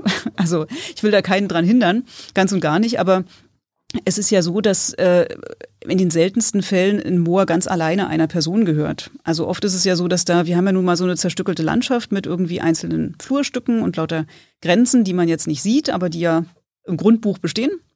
Und sobald da ja ein, ein Flurstück dabei ist von jemandem, der das jetzt nicht so cool findet, dass das Moor nass wird, ähm, funktioniert es ja erstmal nicht. Mhm. Also man kann ja nicht einfach dann sozusagen einen Wasserstand anheben und dann hat der andere irgendwie eine Pfütze. Ähm, man kann es auch mal versuchen und mal gucken, aber von der Sache her muss man dann in irgendeiner Form eine Regelung finden mit demjenigen oder derjenigen. Gut. Vielleicht haben wir irgendwelche Hobby-Moorforscher noch, die noch ein paar Fragen haben. Äh, zurück, du, du bist, äh, du hast studiert und dann hast du ja vorhin schon du warst in Sibirien. Was macht man denn in Sibirien in Sachen Moore? Äh, also meine erste Reise nach Sibirien war einfach nur, weil mein Bruder in der Zeit da ähm, im Bereich Landwirtschaft gearbeitet hat und ich einfach drei Wochen da bei einer Familie mitgewohnt habe, mein Russisch ein bisschen aufgebessert habe. Also ich hatte, ähm, äh, ich komme ja aus Pankow, ich hatte Russisch noch als erste Fremdsprache und die meisten aus meiner Klasse haben mit der Wende dann sofort aufgehört, Russisch zu lernen. Und ich habe es anders gemacht, weil ähm, ich auch über familiäre Kontakte ein bisschen mehr auch Leute kannte, die mit Russland irgendwie zu tun hatten und es immer faszinierend fand eigentlich dieses Land. Also vor allem diese Natur, diese Weite irgendwie bis Kamtschatka dahinter, was da alles sozusagen für, für Landschaften liegen und habe weiter Russisch gelernt und äh, in der Zeit war einfach die Möglichkeit, mal mit hinzufahren. Eigentlich sollte ich der Nina, bei der ich gewohnt habe, Deutsch beibringen, aber die hatte überhaupt kein Interesse daran und dann habe ich halt einfach mit ihr, sie war auch mehr in so einer Partyphase gerade, bin ich einfach mit ihr viel mit unterwegs gewesen und habe mein Russisch eher etwas verbessert und war einfach sehr beeindruckt von, von Sibirien. Also das äh, sind einfach auch Dimensionen von, von Land, die riesig sind und dass man da sich anders fühlt, wenn man da in Russland wohnt und in diesem Riesenland sitzt irgendwie, ähm, ist, ist definitiv auch so. Und ich bin dann später wirklich aber für Moore in Sibirien gewesen, weil ähm, Sibirien total moorreich ist. Also ganz Russland ist moorreich. Äh, Sibirien ist noch mal moorreicher entlang dieser großen Flüsse beispielsweise. Und es gibt in äh, Westsibirien das größte Moor der Welt. Also es gibt in Kongo noch ein ganz, ganz großes Moor. Die beiden konkurrieren so ein bisschen um diese Größe. Aber äh, dieses große Wasyugan-Moor, wie das heißt in Sibirien, das ist, wenn man sich mal vorstellt, so doppelt so groß wie Belgien. Also einfach zweimal Belgien so mhm. nebeneinander und ähm, alles Moor. und auch keine, fast keine Siedlung da drin. Und äh, da, also das war sicher meine beeindruckendste Reise. Da sind wir, das sollte als Weltnaturerbegebiet ausgewiesen werden. Es ist ja so ein weltweites System von besonders geschützten Naturlandschaften. Und äh, da sind wir auch richtig mit dem Hubschrauber reingeflogen, haben uns da absetzen lassen für mehrere Tage. Und ähm, weil es da keine Straßen gibt oder weil, da die da nicht alles nein, überhaupt nicht. Das ist ja total nass. Also da ist ja, mhm. also da kann man auch wirklich sich fast ja nicht voranbewegen. Also man muss sich vorstellen, man, man sinkt halt bei jedem Schritt bis übers Knie ein. Und Straße bauen ist da auch nicht so gut. Ja, und dann werdet ihr abgesetzt und dann? Also der Hubschrauber landet dann gar nicht, der, der schwebt dann über dem Boden, weil der kann ja auch nicht stehen in, in dem nassen Moor. Dann springt man aus dem Hubschrauber raus und äh, wir haben, äh, also uns hat interessiert, ähm, in dem konkreten Fall, wir wollten Torfproben nehmen. Also wir haben dann dort an der Stelle, wo wir waren, gebohrt und haben diese mehreren Meter von Torfschicht dann mitgenommen, um eben mal in der Mitte des Moores zu gucken, wie hat sich das dort entwickelt. Was ich am Anfang auch gesagt habe, man kann dann aus diesem Torf quasi lesen, was war da früher, wie ist das entstanden, war das schon immer Moor, war da mal eine Phase, ein See vielleicht zwischendurch, dann sieht man so diese Reste von dem See da zwischendrin. Hm. Und äh, entsprechend haben wir diese Proben dort genommen und äh, haben in Zelten da mitten im Moor gewohnt, was ein ja, wie, geht, wie geht das? das? Das ist jetzt auch interessant. Wie, wie zählt man auf Wasser? Also es gibt immer so ein äh, bisschen höhere, es gibt so ein bisschen Sträucher, so Zwergsträucher nennen wir die dann, die, die, also es ist jetzt nicht irre viel, aber da kann man so ein bisschen was so zusammenlegen. Ähm, was man auf jeden Fall machen muss, ist, also man kann nicht lange irgendwo ähm, mit viel Druck stehen. Also lieber dann schnell hinlegen sozusagen.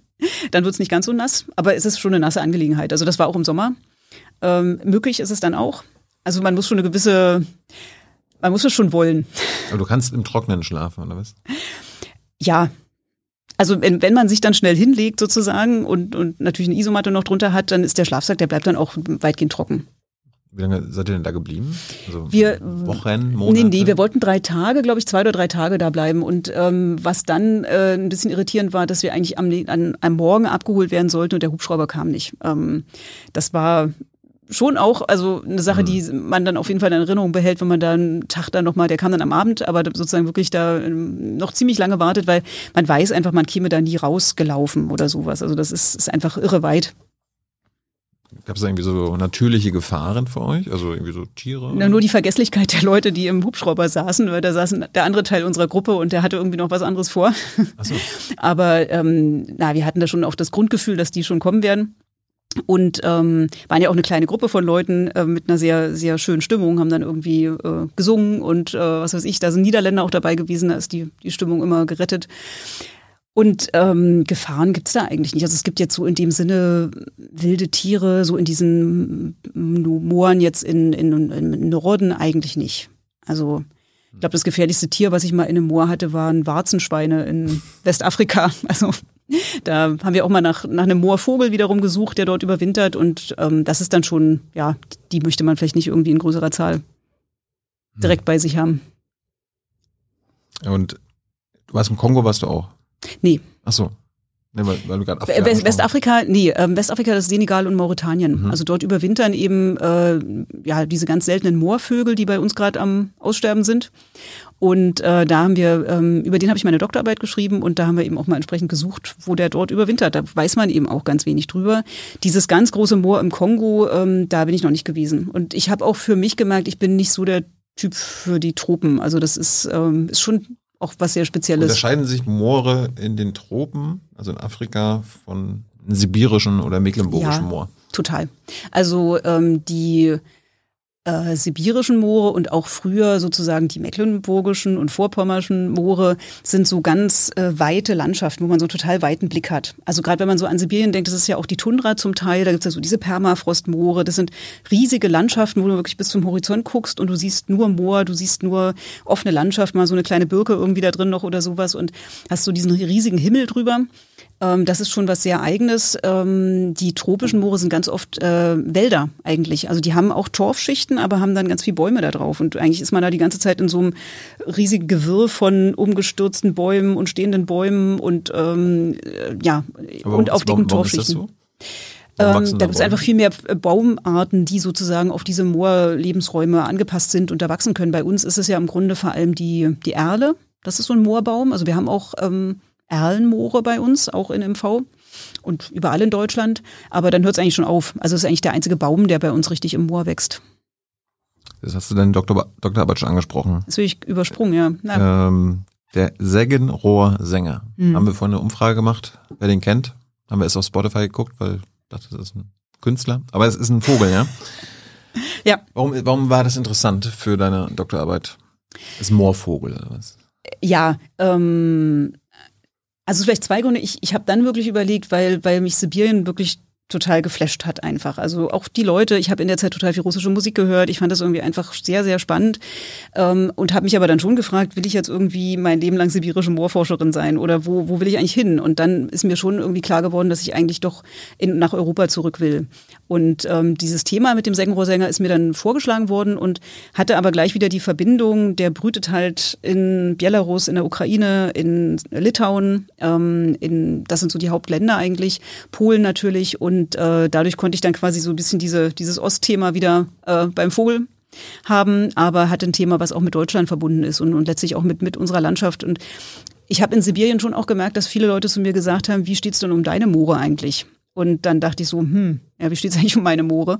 Ähm, weil klar, ich gehe dorthin als Deutsche, gucke mir da irgendwie die tollen Moore an, mache da irgendwas. Das ist für eine gewisse Zeit, ähm, war es total schön. Aber ich habe dann schon aus diesen Fragen auch nochmal so für mich gedacht, ja, ich habe auch eine Verantwortung irgendwie für unsere Moore hier. Und äh, man muss ja schon mal sagen, da, da ist viel zu tun. Und das passte bei diesem Thema alles zusammen. Und ähm, weil es auch das ist jetzt zwar erstmal der Vogel, aber der Vogel hat wiederum, also bei Mooren ist eh alles miteinander irgendwie verbunden und der Vogel ist ganz stark mit Landwirtschaft verbunden, mit, mit, mit Landnutzung verbunden bei uns, mit Agrarpolitik verbunden. Ähm, das gehört alles zusammen. Und es gibt, ähm, was, was auf jeden Fall auch ein gewisser Grund war, es gibt ein ganz tolles Netzwerk von Menschen, die sich um diesen Vogel kümmern. Ähm, das hm. ist äh, wirklich eine Gruppe von Freunden, muss ich sagen, die seit über 20 Jahren zusammenarbeiten. Das ist auch von jemand hier in Brandenburg ähm, ins Leben gerufen worden. Das ist so das Sengenrohrsängerschutzteam weltweit und ähm, wir fahren einmal im Jahr auf eine Expedition zusammen und gucken halt irgendwo, wo der Vogel vorkommt, eben mal in Afrika, mal in Europa und ähm, tauschen uns sehr eng aus zu dem Ganzen und da sind wirklich einfach, ja, ich würde sagen, so lebenslange Freundschaften draußen entstanden, wo ich jetzt auch merke, also Anatoli zum Beispiel ist unser ukrainischer Sengenrohrsängermann, mit dem bin ich auch im Moment fast täglich in Kontakt, weil wir jetzt Stipendien organisieren für ukrainische Ornithologen, die gerade in einer totalen schlimmen Situation sind und solche Sachen. Also auch, ich sag mal, Beziehungen, die irgendwie äh, wirklich Bestand haben. Gibt es noch Sengenrohrsänger in Deutschland? Fast. Oder haben wir die schon ausgerottet? Ja, also das letzte vorkommen, ähm, war im Nationalpark Unteres Odertal bei Schwedt. Ist ja auch gerade viel äh, in Nachrichten sozusagen wegen der Raffinerie. Da kommt die Erdölleitung Druschba an. Mhm. Äh, und genau sozusagen nördlich und südlich dieser Erdölleitung, die da durch diesen Nationalpark durchgeht, ähm, haben die letzten Sengrohrsänger gebrütet. Ähm, und auf der polnischen Seite gegenüber. Also die Oder geht ja sozusagen, ist ja der Grenzfluss und ähm, das ist eine Vogelart, die, die hat natürlich keinen interessiert ja Grenzen glücklicherweise nicht. Das heißt, die, die brüteten auf der polnischen Seite, auf der deutschen Seite. Und äh, das letzte Vorkommen, der letzte Nachweis war 2014, dass man dort einen festgestellt hat. Äh, in den Jahren, wo ich da gearbeitet habe, das war 2005 und 6 vor allem, äh, waren das noch deutlich mehr. Also da waren das äh, vielleicht äh, 15 Jetzt, wir sagen immer singende Männchen. Klingt auch vielleicht ein bisschen lustig, aber das ist so die Zähleinheit bei dem Vogel. Singende Männchen. Müsst, müsst ihr euch mal angucken auf Google. Ein schöner Vogel, oder? Ja, der singt vor allem schön. Hm. Jetzt so ein Einspieler. Habe ich jetzt noch nicht gehört. Ja. Ja, also das ist eigentlich das Schöne. Der ist ja sehr unauffällig und braun eigentlich, aber eben äh, der Gesang ist total toll. Gut, so jetzt habe ich mir viele, viele Fragen ausgedacht. Ich dachte, du bist ja bei Jung und Naiv. Können wir alle mal alle naiven Fragen äh, stellen. Fangen wir mal, ich hatte es ja vorhin schon gesagt, bei meiner Heimat gibt es mal den Moorbauern. Ist das eigentlich, gibt es sowas, Moorbauer? Was, was ist das? Ähm, einfachen Bauer, der, also ein Landwirt, eine Landwirtin, die auf, in, auf einem Moorboden, in einem Moorgebiet wirtschaftet. Okay. Und das kann natürlich ein Moorbauer sein, der da jetzt äh, auf einem Acker Mais macht. Die meisten würden sich aber, glaube ich, nicht Moorbauer nennen. Also diejenigen, die das wirklich jetzt verwenden, haben schon auch irgendwie mehr Verständnis fürs Moor. Ich habe jetzt gerade welche getroffen aus dem Teufelsmoor in Niedersachsen. Die nennen sich dann die Teufelsmoorbauern und ähm, treten einfach da auch sehr geschlossen an, was ich, was ich toll fand. Ähm, weil man ganz viel Kooperation auch braucht bei dem Thema. Also muss irgendwie zusammenarbeiten mit den Nachbarn. Also einer alleine kann im Moor eh nichts ausrichten. Und ähm, dann gibt's aber auch in Malchin oder bei Malchin mittlerweile einen Landwirt, der auch äh, quasi ein äh, Moorbauer 2.0 ist, ähm, der eben auch anders mit dem Moor jetzt umgeht. Also nördlich von Malchin, Neukalen. Und ähm, der jetzt äh, anfängt, diese nasse Moorbewirtschaftung wirklich zu machen. Gibt es auch eine NDR-Doku dazu, ne? Ja. Mhm. Müsst ihr euch angucken. Ähm, Moorleichen. Hat mein Papa gesagt, ich soll danach fragen. Gibt es Moorleichen? Ja, ich habe noch nie eine gesehen, aber ich, es ist jetzt auch nicht so, dass ich sie gesucht hätte. Ähm, es gibt. Ähm, warum, warum haben Leute oder Menschen, andere Menschen in Mooren begraben? Oder, oder was Unfälle oder was? Äh, ja, also äh, ich glaube, die allerwenigsten, also ich bin echt keine Moorleichenspezialistin, möchte ich schon nochmal festhalten. Da gibt's andere Leute, die so in Museen arbeiten oder sowas oder eben auch Archäologen, die sich wirklich mehr damit beschäftigen. Aber ähm, die meisten sind erstmal, das äh, sollte man schon irgendwie, glaube ich, auch festhalten, nicht im Moor gestorben. Also diese Idee, da sind Leute irgendwie umgekommen und dann bleiben die alle als Moorleichen da ewig noch dann liegen. Ja, so ein Krieg ähm, oder so. Keine Ahnung, ne? Das kann natürlich sein. Also Moore sind ja oft an Grenzen, beziehungsweise Grenzen sind an Mooren, weil man einfach nicht rübergekommen ist. Und zum Beispiel auch wieder wieder Belarus, Ukraine, dieser ganze Nordbereich jetzt, das ist ganz viel Moor irgendwie, wo es ja auch als Bilder gab, wo, wo Panzer da drin stecken geblieben sind oder sowas. Ähm, also oft sind Grenzen an Mooren, sodass da auch durchaus kriegerische Handlungen vielleicht waren. Es sind oft mal Gefängnisse im Moor zum Beispiel, auch das gibt's. Also äh, zum Beispiel auch Exmoor und Dartmoor oder sowas, diese in, in, in Südengland. Äh, da sind ja große Gefängniseinrichtungen auch gewesen. Wir haben Konzentrationslager im Moor gehabt beispielsweise. Ähm, gibt's ganz schlimme Geschichten und ähm, dann wie gesagt, aber äh, was wir so als klassische Moorleiche eigentlich meinen, das sind ja wirklich vor dieser Zeit ähm, eher so rituelle Begräbnisse auch, dass halt ähm, Menschen dann dort irgendwo sozusagen äh, ja, verblieben sind, äh, hingebracht wurden. Und äh, das Moor macht dann letztlich das gleiche wie mit einer Pflanzenwurzel eigentlich, es konserviert. Und deswegen sind dann diese Leichen auch noch so gut erhalten und äh, sind ja faszinierende Fotos zum Teil, also wo dann wirklich die Gesichter so mhm. richtig gut mit allen Falten und allem zu sehen sind und man das Gefühl hat, man, man guckt einem Menschen aus vergangenen Jahrtausenden wirklich ins Gesicht. Ich habe bei Russland vorhin vergessen, wie ist denn das jetzt mit dem Krieg? Boykottierst du Reisen nach Russland oder Zusammenarbeit mit russischen Moorforschern? Ähm, das ist ein ganz schmaler Grad eigentlich. Also was wir natürlich, also wir haben in Greifswald auch ein Kooperationsprojekt äh, mit Russland, wo es um Moorwiedervernässung in Russland geht. Es gab ja um Moskau rum ganz große Moorbrände 2010 und da ist wirklich eine, eine intensive Kooperation zwischen Deutschland und Russland gestartet worden, um dort Moore wieder zu vernässen und gemeinsam eben Paludikultur zu entwickeln und all das. Das ist sofort mit Kriegsbeginn auf Eis gelegt worden. Die Gelder sind eingefroren. Ähm, das ist ja eine Zusammenarbeit mit staatlichen Einrichtungen. Das ist äh, vollkommen richtig und das, das muss so sein. Wir arbeiten auch mit NGOs zusammen äh, und natürlich auch mit Einzelpersonen. Und ähm, es ist da natürlich auch wiederum eine Situation, ich habe auch persönlich Kontakt mit Leuten, die noch in Russland sind, die ganz klar in der Opposition zu dem stehen, was ihre Regierung im Moment macht. Da jetzt komplett alle Kommunikation zu kappen, ist definitiv auch nicht der richtige Weg. Und ähm, ich erlebe das auch bei zwei wissenschaftlichen Zeitschriften zum Beispiel, wo es dann so Forderungen gibt, dass keine Arbeiten mehr von russischen Wissenschaftlern mehr gedruckt werden dürfen. Ähm, das finde ich auch zu weit gehen, wenn das Personen sind, die unter ihrem eigenen Namen nicht als Vertreter des Staates das machen. Ist das, ähm, also ich glaube, dass es keine, keine richtige Entwicklung ist, wenn man komplett alle Kommunikation kappt, weil wir müssen ja eigentlich versuchen, gerade diejenigen, die sich dagegen stellen oder die das Potenzial dazu haben, das zu tun, zu stärken. Und es mhm. gab gleich zu Beginn des Krieges auch einen offenen Brief von ähm, äh, mehreren tausend Wissenschaftlern in Russland, die offen gegen den Krieg äh, protestiert haben.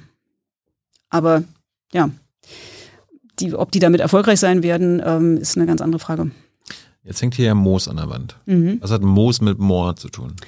Also viele Moore sind Moosmoore. Mhm. Und äh, das sind sowohl die Hochmoore, die ja so mehr in Nordwestdeutschland verbreitet sind, Niedersachsen. Und da gibt's diese Torfmoose, die vielleicht einige kennen. Also die haben total tolle Form, Struktur. Und ähm, da sind wirklich im Grunde die ganze, die ganze Moorfläche ist von diesen Moosen bedeckt. Bei anderen Mooren, also zum Beispiel bei dir in der Nähe von Malchin, auch mehr so im Osten Deutschlands, bei den Niedermooren hat man eben auch vielleicht eher Bäume, hat man vielleicht eher grasartige Pflanzen, die da wachsen.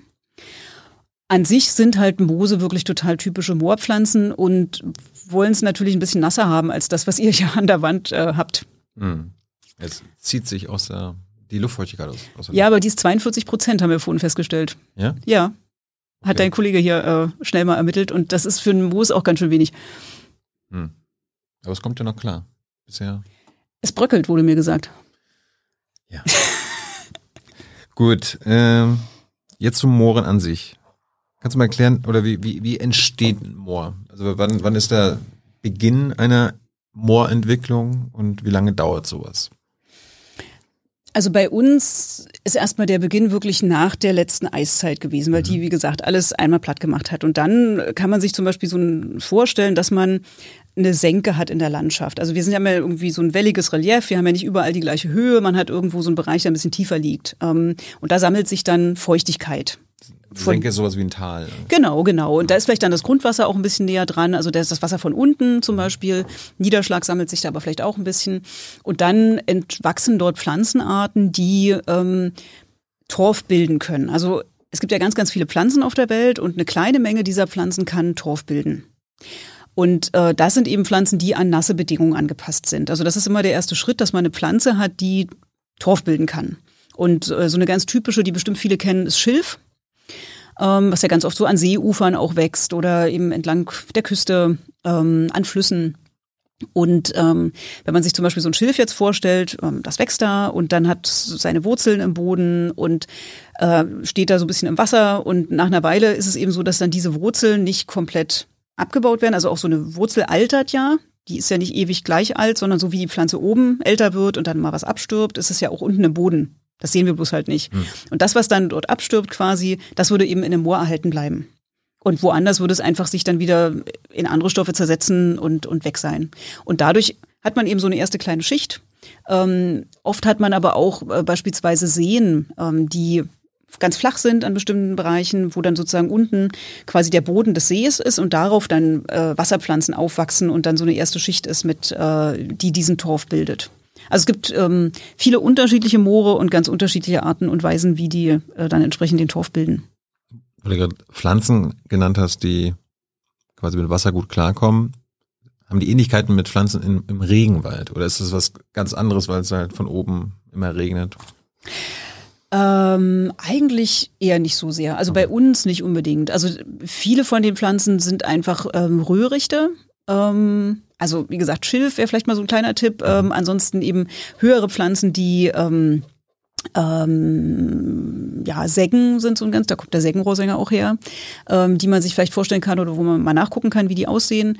Ähm, das sind im Grunde grasartige Pflanzen, also einfach hohe Gräser, die dort wachsen. Und dann eben die anderen Moore, die einfach die Moose haben, diese kleinen Pflanzen, die drauf wachsen. Jetzt hatten wir den Sägenrohrsänger bei den Tieren, die drohen auszusterben bei uns. Mhm. Gibt es dann auch Pflanzen, die normalerweise in, in, unseren Mooren wachsen, die jetzt aussterben? Unmengen. Ja? Ja, also das äh, weiß man ja ganz wenig. Also beim Sägenrohrsänger ist wirklich das schon einfach krasse, dass es eine Wirbeltierart ist, die gerade in Deutschland ausstirbt. Also mit Aussterben meinen wir ja, dass eine Art äh, zehn Jahre nicht mehr sich vermehrt hat bei uns. Also es gibt manche Arten, die, die fliegen noch durch irgendwie, die vermehren sich aber nicht mehr bei uns. Und das ist ja im Grunde das Wichtigste. Also, dass, dass eine Art mal irgendwo vorbeikommt, ist, ist schön für die, die sie sehen. Aber wichtig ist, dass sie sich eben vermehren kann. Und ähm, beim Sengenrohrsänger sind wir noch nicht bei den zehn Jahren. Aber das wird, ähm, ich hatte ja 2014 gesagt, ist auch nicht mehr so ewig lange hin. Ähm, äh, da überlegen wir auch, was man noch dagegen machen kann, aber da sind äh, zu viele Möglichkeiten gibt's äh, auch nicht mehr. Aber an sich ähm, gibt es bei den Pflanzen eben auch ganz viele. Und ähm, bei den Moosen ist es eben so, dass das eine unheimliche, also das ist jetzt nur so ein kleines Wort Moose, aber dahinter verstecken sich halt hunderte unterschiedliche Arten die es gibt wirklich. Und äh, genauso bei den äh, sogenannten höheren Pflanzen oder Gefäßpflanzen oder sowas, bei den Säcken, da gibt es Dutzende Arten bei uns, die in Mooren vorkommen können. Kleine, mittelgroße, ganz große, ähm, ganz unterschiedlich aussehende. Ähm, und äh, davon sind eben sehr viele auf der roten Liste. Angenommen, ich gehe beim, ich finde beim Spazierengehen Moos. Mhm. Weiß ich dann, ich bin auf einem Moor? Nee, es gibt auch Moose, die auf trockenen okay. Böden, nicht Moorböden wachsen. Ja. Okay. Äh, was ist der Unterschied zwischen einem Hoch- und einem Niedermoor? Mhm. Also das ist so eine ganz einfache Einteilung eigentlich. Bei einem Hochmoor hat dieses Moor keine Verbindung zum Grundwasser sozusagen, also zu dem Wasser, was von unten irgendwo da ist, sondern man hat im Grunde eher so, ein, so, ein, so eine flache so eine Landschaft und da drauf wächst dann so ein Moor nach oben auf und das ist mit dem Wasserstand, also mit dem Niederschlag verbunden. Deswegen können diese Hochmoore auch nur dort entstehen, wo wir ganz viel Niederschlag haben. Äh, und wenn wir mal so ein bisschen uns vorstellen, in Deutschland, wo ist denn das so ungefähr? Wir haben das eben in Nordwestdeutschland, also wo wir mehr so dieses Nordseeklima haben. Äh, in Mecklenburg-Vorpommern reicht das schon nicht mehr, die Menge Niederschlag, die wir haben. Also da gibt es so ganz wenige Flächen noch, aber fast nicht. Und wir haben eben auch hohe Niederschlagsmengen oder eben auch Nebel, der dann eben Feuchtigkeit bringt ähm, in Gebirgslagen. Also dann dort an der Seite sozusagen des Gebirges, wo viel Niederschlag ankommt. Da können dann Hochmoore entstehen. Mhm. Und bei den Niedermooren Ähm, wie gesagt, auch in so einer ganz vereinfachten Vorstellung, die sind halt mehr so in so einer Senke irgendwo drin, in einem Tal, irgendwo, wo es sozusagen tiefer liegt in der Landschaft und da liegt dann quasi dieses Moor drin. Warum unterscheiden die sich so stark? Ich meine, deine Kollegin und du, ihr teilt euch das ja auch auf. Warum ist das so unterschiedlich? Ähm, ja, erstmal, wenn man sich irgendwo aufteilen muss, sozusagen, macht das irgendwie Sinn, sich danach aufzuteilen, weil das eben bei Mooren ist wirklich das Wasser das A und O. Also je nachdem, was da für ein Wasser ankommt, unterscheiden sich die Pflanzen, unterscheiden sich die Tiere, unterscheidet sich die ganze Chemie letztlich auch, ob das sozusagen eher sauer ist oder ob das eher kalkreich ist. Ähm, äh, es unterscheidet sich dann eben auch, was man darauf produzieren kann zum Beispiel, ähm, was für landwirtschaftliche Möglichkeiten bestehen. Und dadurch ist es im Grunde eine, ja, so eine sinnvolle Zweiteilung. Beim Grundwasser macht ja Sinn, dass äh, Grundwasser besonders sauber ist, aber macht ein Moor auch nicht Grundwasser besonders sauber? Ja. ja, warum? Genau. Also Moore ähm, haben manchmal. Kann ich daraus trinken, oder? Ja, also ich würde jetzt nicht in jedem Moor hier in Deutschland draus trinken. äh, wenn man zum Beispiel in, in, in Skandinavien unterwegs ist, dann sind ja auch ganz viele Moore, da kann man ja wirklich mit der Flasche irgendwie so sich direkt so aus so einem kleinen Wasseransammlung irgendwo im Moor sich Wasser nehmen und trinken. Mhm. Ähm, bei uns, ähm, wie gesagt, das ist nicht überall so, aber Moore sind eben Filter quasi. Und äh, es gibt auch so eine Bezeichnung, die man manchmal liest, dass sie die Nieren der Landschaft sind. Ich finde jetzt Niere auch nicht so attraktiv vielleicht, aber Nieren sind wichtig. Also das ist definitiv auch so. Und ähm, sie können halt das Wasser, was bei ihnen ankommt, also durch viele Moore wird Wasser so durchgeleitet. Und ähm, das können sie halt einfach ein Stück weit säubern und da eben auch Inhaltsstoffe aus diesem Wasser dann quasi aufnehmen. Und äh, dann kommt quasi sauberes Wasser raus. Jetzt ist mir eingefallen, du hast ja gesagt, Moore sind oft auch an Meeren. Wie ist das denn, wenn Meerwasser überläuft? Mhm. Und das quasi das mit dem sauberen, also das Salzwasser mit dem sauberen Wasser sich vermischt, äh, entsalzen dann die Moore das Meerwasser? Mm, also eigentlich bei uns jetzt, wenn, wenn du jetzt für Mecklenburg-Vorpommern fragst, das ist ja jetzt nicht so irre salzhaltig, das mhm. Ostseewasser. Und dann äh, ist es so, dass wir haben äh, Überflutungsmoore an der Küste, wo wirklich eben bei Hochwasser dann auch mal alles plötzlich blank ist, alles voller Wasser ist. Und äh, in einem natürlichen Küstenüberflutungsmoor würde das relativ schnell dann wieder rauslaufen. Also da gibt's wie so ein, so ein System von so kleinen Wasserläufen, Prielen, wo das dann eben wieder rausläuft. Äh, und wir haben da eher schon auch Pflanzen, die das anzeigen. Also es gibt ja, das Tolle bei Pflanzen ist ja auch, dass man an der Pflanze manchmal sehen kann, wie sind die Bedingungen da einfach, wie ist der Boden. Ähm, man kann quasi auch mit Pflanzen dann so ein bisschen lesen, was, was für Verhältnisse sind da eigentlich. Und da gibt's dann eben Pflanzen, die anzeigen, dass es salzhaltig ist an der Stelle. Und das ist typisch für solche Küstenmoore. Ähm, wie, wie ist das jetzt historisch? Also ich hatte jetzt auch bei dir gelesen, drei Prozent der globalen Landfläche ja. sind Moore. Mhm. Äh, war das früher anders? Also keine, vor 100 Jahren waren es fünf Prozent oder so. Also ist das zurückgegangen? Äh, es ist ein bisschen zurückgegangen, weil wir ähm, ein bisschen Moorfläche auch verloren haben, wobei es kommt auch Moorfläche dazu in manchen Bereichen der Welt, wo die Moore nicht so stark gestört sind wie bei uns. Und an sich meinen wir ja mit Moor eben auch die Moore, die jetzt zwar sozusagen kaputt sind, aber noch diese Torfschicht haben. Und das sind weltweit eigentlich nur 15 Prozent von dieser Gesamtmenge Moore. Also die meisten Moore weltweit sind noch in einem guten Zustand und nicht, deswegen spielen sie eben auch fürs Klima eine große Rolle, weil die eher jetzt auch wirklich in der Lage sind, äh, CO2 aufzunehmen und zu binden. Das sind eben ganz große Moorflächen in, in Kanada, in Sibirien. Ähm, bei den tropischen Mooren ist es ein bisschen schlechter, davon sind viele auch, auch entwässert. Äh, und dann äh, haben wir eben in, äh, äh einen Teil von der Moorfläche weltweit, wo man jetzt sagen würde, okay, von diesen relativ kaputten Mooren, da ist auch die Fläche etwas kleiner geworden, weil man kann sich ja vorstellen, ich hatte vorhin das gesagt mit dem 1 Millimeter pro Jahr. Ähm, es gibt noch eine andere Zahl, ähm, ein Zentimeter pro Jahr verliert ein entwässertes Moor. Also von, von dieser Schicht, von dieser Höhe. Hm. Wenn jetzt der Wasserstand raus ist, wenn da quasi der trockene Torf liegt, dann geht es ungefähr mit einem Zentimeter pro Jahr runter. Also zehnmal so schnell, wie es aufgebaut wurde. Ähm, hundertmal. Ähm, mhm. Und äh, das ist natürlich ähm, dann auch äh, ein Effekt, dass man in Bereichen, äh, wo die Torfschicht vielleicht nicht so mächtig war, dann äh, entsprechend ähm, die Torfschicht gar nicht mehr da ist. Jetzt kommen, jetzt kommen wir mal zum Knackpunkt, den du uns mal erklären musst. Warum setzen trockengelegte Moore CO2 frei, mhm. aber wiedervernässte äh, Moore oder nasse Moore nehmen CO2 auf? Genau. Also wir haben äh, in dem Torf. Das ist ja Zauberei. Zauberei, ja. Die Natur kann manchmal zaubern. Also in dem Torf, hatte ich ja gesagt, sind ja Pflanzenreste. Mhm. Und die ja zu einem großen Teil aus Kohlenstoff bestehen. Äh, dieses Pflanzenmaterial. Und äh, vor allem das abgestorbene Material ähm, dann mit einem eben hohen Kohlenstoffanteil. Und ähm, letztlich die, ist das ein chemischer Prozess, der dahinter steht. Wenn das Wasser raus ist aus dem Torf, dringt eben Sauerstoff ran und aus diesem Kohlenstoff und dem O2 des Sauerstoffs bildet sich eben CO2. Und das äh, kann eben auch dann wirklich direkt in die Luft aufsteigen, quasi in die Atmosphäre. Und ist ja dann ein Treibhausgas, was äh, total langlebig ist, also was viele tausend Jahre in der Atmosphäre bleibt, diese CO2-Moleküle. Und bei einem äh, wiedervernässten Moor würden wir ja den Wasserstand anheben. Also wir haben dann, äh, das geht meist ziemlich schnell, wenn man das entsprechend äh, so gestaltet.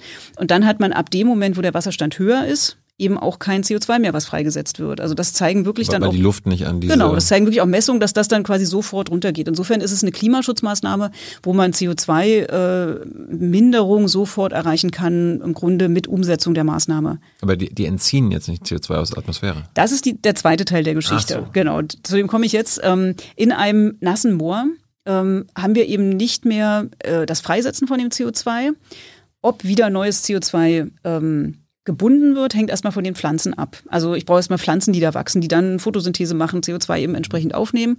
Und dann hängt es eben davon ab, ob es torfbildende Pflanzen sind, die wirklich dann geeignete Bedingungen haben, um das wieder zu machen. Und das sehen wir, dass das passiert in Mooren, die wieder vernässt wurden. Aber es ist nicht überall ein Selbstläufer. Also das ist nicht also man bekommt bei der Wiedervernässung nicht bei jedem einzelnen Quadratmeter wirklich sofort eine neue Bindung von CO2 wieder mit. Bei vielen Flächen insgesamt auf jeden Fall. Können wir das nicht optimieren? Das kann man. Also da ist auch ganz viel noch zu tun, sozusagen, das besser zu verstehen. Und das kann man auch optimieren, ja. Gibt es irgendwas, was ihr noch nicht verstanden habt? Naja, zum Beispiel, wie schnell das geht. Also ähm, was dann das wirklich das Potenzial ist. Also da ist ja eine ganz große Nachfrage danach. Jeder will ja irgendwie Senken haben, sozusagen. Also wir haben irgendwelche Netto-CO2-Ziele und wir brauchen diese Senken. Und beim Wald wissen wir so einigermaßen, wobei auch beim Wald ja ganz viel so mit Faustformeln, Daumenregeln irgendwie gearbeitet wird. Und bei den Mooren wissen wir da einfach noch weniger. Und wir haben eben auch noch nicht so viel wiedervernässte Fläche. Also wir haben, um diese Forschung zu machen, muss man ja auch erstmal eine, eine, eine große Menge von solchen Flächen haben. Wir haben jetzt, ähm, versuchen wirklich in Mecklenburg-Vorpommern mal in, in nahezu jedes wiedervernässte Moor zu gehen und dort Daten zu erheben, dass man das eben besser versteht, wie schnell nach der Anhebung des Wasserstandes kommen wir wieder dazu, dass neu Torf gebildet wird, ähm, wie sozusagen, wie sind da wirklich die Raten, wie schnell wird dann wieder CO2 dort festgelegt, das sind äh, ganz wichtige Fragen.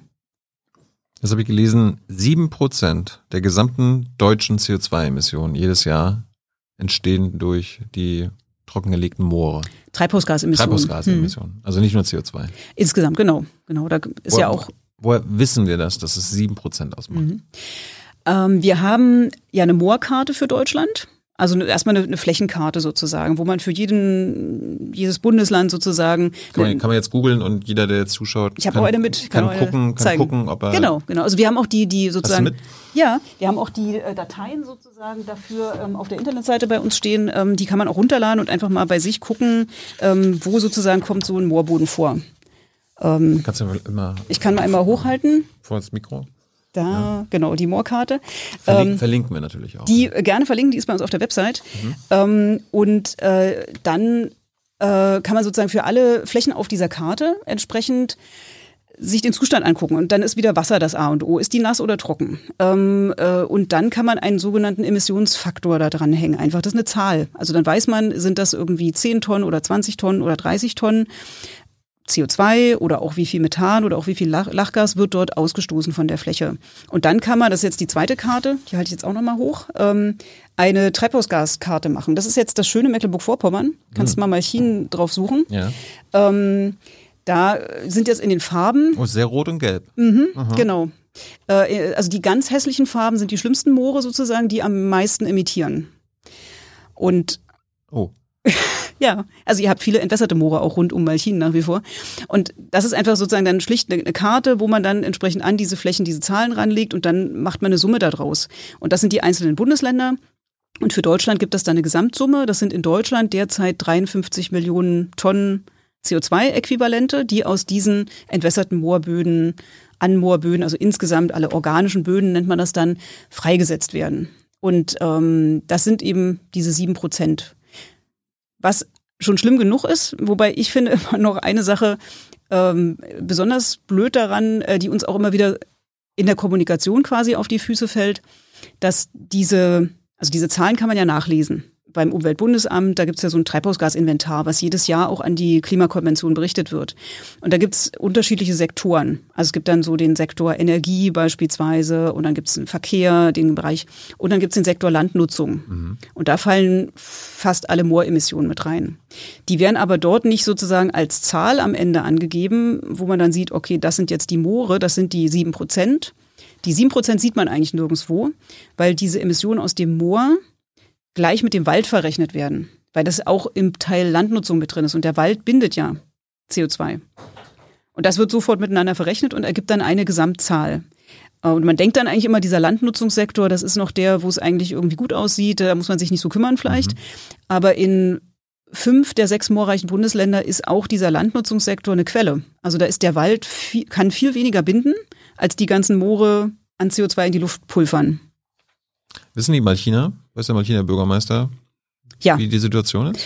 Ja. Oder soll ich mal anrufen? Äh, also äh, ich war im Januar bei Axel Müller mhm. ähm, und äh, das, ich war da sehr positiv überrascht, ähm, weil er, naja, also er ist jetzt auch, ich glaube, er kommt beruflich auch ein bisschen aus der Richtung. Er hat sich mit, mit, mit Wasserbau und sowas auch schon in der Vergangenheit beschäftigt. Er hat schon ein gewisses Empfinden erstmal dafür, dass das eine Bedeutung haben kann. Und äh, es gibt rund um Malchin wirklich sehr aktive Menschen, die sich mit dem Thema Moor beschäftigen. Also zum Beispiel auch diejenigen, die jetzt den Moorbauern machen, wo du früher mit deinen Eltern gegessen hast. Mhm. Und ähm, die da auch immer wieder drüber reden und eben sagen, wir müssen über Wasser reden, wir müssen über Bohre reden. Die machen Landschaftsspaziergänge, die gehen mal mit allen raus, mit den Landwirten zum Beispiel und reden darüber, was, was für eine Landschaft haben wir eben eigentlich und warum ist die so, wie sie ist und kann die vielleicht auch anders sein. Und insofern ist er da, äh, hat er schon, glaube ich, einiges dazu gehört. Äh, Nichtsdestotrotz fällt es auch einem Bürgermeister, der das jetzt irgendwie sieht ähm, also der kann jetzt auch nicht sofort ganz viel machen. Ja, das würde ich gerade fragen. Also was kann eine Kommune überhaupt machen? Genau. Also was, weshalb ich im Januar da war zum Beispiel, war, dass wir einen gemeinsamen Projektantrag wieder geschrieben haben. Also das äh, Bundeslandwirtschaftsministerium gibt im Moment äh, Millionenbeträge für Moor-Klimaschutz und Paludikultur aus oder will die ausgeben. Und da haben wir konkret im, im Großraum Malchin äh, mit vielen äh, Partnern gemeinsam äh, an so einer Idee gearbeitet, dass man äh, entsprechend von dort Gelder bekommen könnte und dann äh, vor Ort äh, in Moorflächen einerseits die Wiedervernässung plant, organisiert und dann entsprechend auch Landwirtschaft darauf anpasst. Und ähm, das wäre, und was zum Beispiel ähm, für Malchin konkret auch eine Überlegung war, also die Stadt Greifswald ist jetzt bisher die erste Stadt in Mecklenburg-Vorpommern, die eine Moormanagerin hat, also mhm. als Teil der Stadtverwaltung. Mhm. Greifswald hat auch ganz viel Moorflächen und äh, das fand er auch gleich eine coole Idee und hat gesagt, das wäre doch gut, wenn wir in der Stadtverwaltung eine Person hätten, die irgendwie mit dem Thema sich beschäftigt. Und das finde ich, fand ich sehr gut und das wäre auch ein Beispiel für viele andere Städte in, in Gegenden mit viel Moor. Das wäre was für Malchin. Ja. Liebe Heimatstadt. Hier ist Tyler, hier kommt die Werbung. Für uns selbst. Kommerzfreier Journalismus seit 2013 nur möglich durch deine Unterstützung. Schau in die Infos wie. Ähm, und falls ihr euch diese Karten angucken wollt, äh, im, auf dem Mordzentrum. Kreiswaldmoor.de, genau, da findet man die. Gut. Jetzt kommen wir mal zur, zum Problem, was ja vor Jahrhunderten schon begonnen hat. Dass Menschen angefangen haben, Moore trocken zu legen. Wann sind wir Menschen auf die Idee gekommen, diese Moore trocken zu legen? Und wie haben wir das früher gemacht, bevor wir jetzt zur heutigen Zeit kommen? Genau, also ich denke, das ist ja immer die Frage, seit wann haben wir eigentlich historische Überlieferungen? Äh, ich bin jetzt auch nicht Historikerin, aber ich bin mir relativ sicher, dass so mit fast Anbeginn der ersten Überlieferung da auch irgendwie Anzeichen dafür mit da sind, dass man versucht hat, irgendwie Land trockener zu machen, weil es ist einfach Steht einfacher. In der Bibel wahrscheinlich. Bestimmt. Ich bin jetzt auch nicht so bibelfest, aber an sich ist es natürlich so, ähm, äh, man kriegt keine nassen Füße sozusagen, man kann einfacher sich durchbewegen, man kann eben auch dort schlafen, man kann da irgendwie Häuser bauen, siedeln, äh, wenn das Land trockener ist. Und ähm, das ist, glaube ich, schon relativ tief in unserer Kultur, dass wir versuchen, das Wasser dann eben auch zurückzudrängen. Das ist nicht überall auf der Welt so, ist auch nicht in jeder Region vielleicht immer so gewesen, aber ähm, zeichnet uns, glaube ich, in Mitteleuropa schon ziemlich aus. Ähm, und insgesamt für Europa haben wir das mal ein Stück weit zusammengestellt. Äh, also aus Griechenland gibt es wirklich auch historische Zeugnisse, dass vor über 3000 Jahren Sümpfe trockengelegt wurden entsprechend. Man weiß das aus der Geschichte von, von großen Städten. London zum Beispiel ist auch eine Stadt, die, ist die Themse ja, das ist auch ein Fluss, wo es entlang Moore gab, ähm, wo entsprechend dort, äh, entlang dieser Siedlung ähm, Moore trockengelegt wurden. Und was ich sehr spannend finde, aus den Niederlanden, da gibt's ja diese sogenannten Polder. Das ist vielleicht so ein Wort, was man schon mal gehört hat. Also einfach quasi ein Stück Land, ein Deich drumrum und da wird das Wasser irgendwie rausgepumpt. Und in dem Polder sitzen dann alle irgendwie gemeinsam, machen irgendwas Gemeinsames. Ist im Grunde ja eine schöne Idee, dass man sagt, man, man kooperiert, man tut sich zusammen und verbessert was für alle. Mhm. Man hat bloß damals nicht gewusst, dass das halt ähm, sozusagen nicht äh, kein stabiles System ist, dass äh, das CO2 in die Luft geht und der Boden sozusagen an Höhe verliert und man sozusagen in so einen Teufelskreis reinkommt, dass es immer tiefer sackt, das Land. Und äh, diese Polderbauweise, die ist eben in den Niederlanden schon im äh, ja wohl 11. Jahrhundert ähm, angefangen worden und ist dann exportiert worden. Und wir haben das mal in einem Buch, in einer Karte nachverfolgt, dass das sozusagen dann durch halb Europa sozusagen exportiert wurde. Also man kann genau sehen, wann in, das in Norddeutschland ankam, wann es dann weiter nach Osten ging, bis sozusagen Richtung St. Petersburg, ist auch eine Stadt, die in Moore gebaut wurde. Und ähm, das ist äh, quasi so ein, ja, so ein einfach so ein, so ein Weitergeben von Wissen, wie das gemacht wurde. Und das sind ja ähm, ich sag mal, ähm, renommierte Berufsgruppen gewesen, die sich eben damit beschäftigt haben, wie mhm. man äh, Land gewinnt, wie man Land kultiviert. Ähm, das ist äh, ja lange Zeit einfach ein ganz wesentliches Thema gewesen. Ich hatte tatsächlich auch gelesen, ich frage mich, ob das stimmt, stimmt das, dass wir Deutschen also ganz besonders einen, so einen Trockenlegungswahn haben und hatten?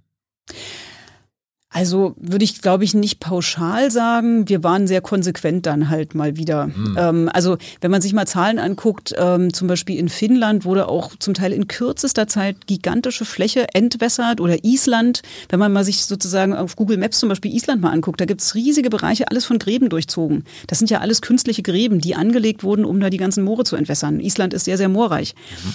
Ähm, also es gab auch Länder in Europa, die mit, mit wahnsinnigem Tempo das gemacht haben. Deutschland ist natürlich auch ein relativ dicht besiedeltes Land und hat dann einfach mit, mit ja, recht viel Konsequenz sozusagen da diese Idee verfolgt und ähm, ja, und natürlich auch eine sehr, sehr intensive Landwirtschaft letztlich aufgebaut in diesen Flächen. So, jetzt ist, will ich natürlich wissen, wie lege ich ein Moor trocken? Mhm. Baue ich einfach nur einen Graben? Ähm, das ist erstmal das Einfachste. Also, und das ist natürlich nicht einfach. Also, das muss man sich ja auch mal klar machen. Das sind ja ähm, also wahnsinnige Kraftakte gewesen, diese Moore trocken zu legen. Das, wie gesagt, sagt sich jetzt so einfach, aber wenn man in einem nassen Moor ist und sich jetzt vorstellt, du willst das trocken kriegen, also äh, ähm, es fängt in vielen Fällen damit an, dass man wirklich so einen Graben gräbt und dann Wasser reinläuft, aber das ist dann auch nicht schnell gemacht, sondern das ist wirklich klar, was macht man mit Technik dann, äh, dass man da wirklich ähm, großflächig versucht, man äh, oft sind dann Rohre angelegt worden, dass eben im Moor dann unten drin Rohre liegen, die das Wasser ableiten.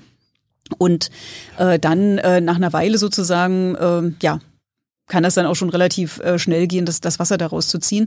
Und ähm, anderer wichtiger äh, Methode ist sozusagen, dass man wirklich diesen Deich außenrum baut, also dass man irgendwas Höheres drumrum baut und dann dort ähm, äh, innen drin so ein System von Gräben hat und das Wasser wirklich aktiv rauspumpt aus der Fläche. Ah ja. Und das sind auch Sachen, warum zum Teil ja auch die Landwirtschaft, wie wir sie jetzt machen, auch energieaufwendig ist. Also es ist auch nicht so, dass ein trockenes Moor jetzt äh, uns gar nichts kostet, sondern es kostet eben auch Energiekosten. Und ähm, in Mecklenburg-Vorpommern, also zum Beispiel diese Flächen, wo Philipp Amthor da steht, ähm, das sind ja diese sogenannten abgesoffenen Moore. Mhm. Da muss man auch mal dazu sagen, ähm, dass genau, dass dieser abgestorbene Wald ähm, äh, dass da die Landwirte überhaupt kein Interesse mehr hatten, in diesen Flächen zu wirtschaften, weil die Kosten so hoch waren. Da gab es einfach einen Deichbruch der Deich ist nicht mehr unterhalten worden, dann ist der sozusagen mal gebrochen worden, da ist das freie Wasser vom Penestrom reingelaufen und dann musst du natürlich das alles wieder aufbauen und rückgängig machen, wenn du weiter ein trockenes Moor haben willst. Und die Wertschöpfung auf diesen Flächen ist auch nicht überall sehr groß. Dort war sie zum Beispiel nicht sehr groß. Also das, was ein Landwirt produziert, was er wirklich erwirtschaften kann auf der Fläche. Legen wir heutzutage noch Moore trocken? Also in Deutschland werden keine Moore neu trockengelegt, aber sie sind trockengelegt. Und das ist ja sozusagen ein kontinuierlicher Prozess. Dann, also was man oft übersieht, ist, dass die, die Treibhausgasemissionen entstehen ja nicht sozusagen während der Trockenlegung, mhm. da auch schon, aber danach eben kontinuierlich. Also es ist ein kontinuierlicher Gasfluss sozusagen nach oben in die Atmosphäre, bis der Torf irgendwann weg ist. Und ähm, insofern haben wir ganz viele trockengelegte, wir legen aber keine mehr neu trocken. Wie viel äh, wiederverwässern wir wieder? Also ähm, wir haben eben deutschlandweit jetzt etwa vier Prozent unserer Moor Bodenfläche wieder vernässt. Ähm, das sind, wir schätzen so 70.000 Hektar ungefähr. 96 Prozent haben wir noch übrig. Genau. Die wir noch schaffen müssen. Genau, 94. In ja. den nächsten ja. 20 Jahren. Ja. Was für Herausforderungen entstehen daraus? Riesige. Also, also um das zu schaffen. Ja, genau. Also was wir jetzt manchmal sagen, damit man mal sowas in, einfach auch in die Diskussion bringt, ähm, Kohleausstieg. Also das ist sowas wie der Kohleausstieg in manchen Regionen. Also wenn man es jetzt mal vergleicht, wir haben Vorpommern. Vorpommern ist ein Landstrich Nordostdeutschland, jetzt nicht so wahnsinnig strukturreich irgendwie ähm, im Sinne von, von äh, Industrie oder sowas. Also da hängt auch ein ganz Teil der, der Arbeitsplätze an der Landwirtschaft. Mhm. Wir haben so knapp 20 Prozent Moorfläche, also knapp ein Fünftel sind Moorböden. Und ähm, wir haben, ähm, es ist jetzt auch sozusagen wirtschaftlich nicht so ein ganz starker Teil Deutschlands. Und wir haben diese Herausforderung, dass wir im Grunde äh, dieses Fünftel dieser Landfläche in, in so eine Transformation bringen müssen, dass sich dort die Bewirtschaftung ändert. Und das ist nichts, was irgendwie mal so, so ein bisschen nebenher irgendwie funktionieren wird.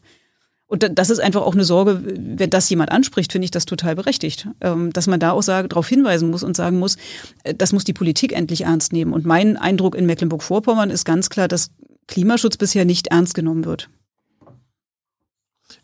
Bleiben wir mal bei den Flächen und den Eigentümern dieser Flächen und den Bauern. Äh, wissen wir denn, wie viele der jetzt noch zu 96 Prozent zu vernässten Moore in Deutschland, also wem die gehören? Ist das so Ähm. Hälfte Staat, Hälfte privat? Oder? Viel privat.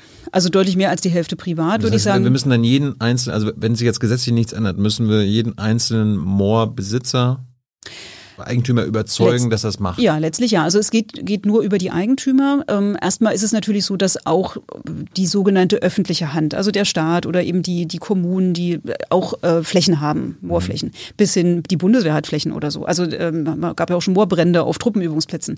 Also Ja. das wären ja alles äh, Mappen, mich. genau. Ja, Ja, ja. ja, Also das wären ja alles erstmal Akteure sozusagen, die mal vorangehen könnten. Das Moor, das Moor hat wochenlang gebrannt. ne? Ja, monatelang. Also da ist auch richtig viel in die Luft gegangen. Ja.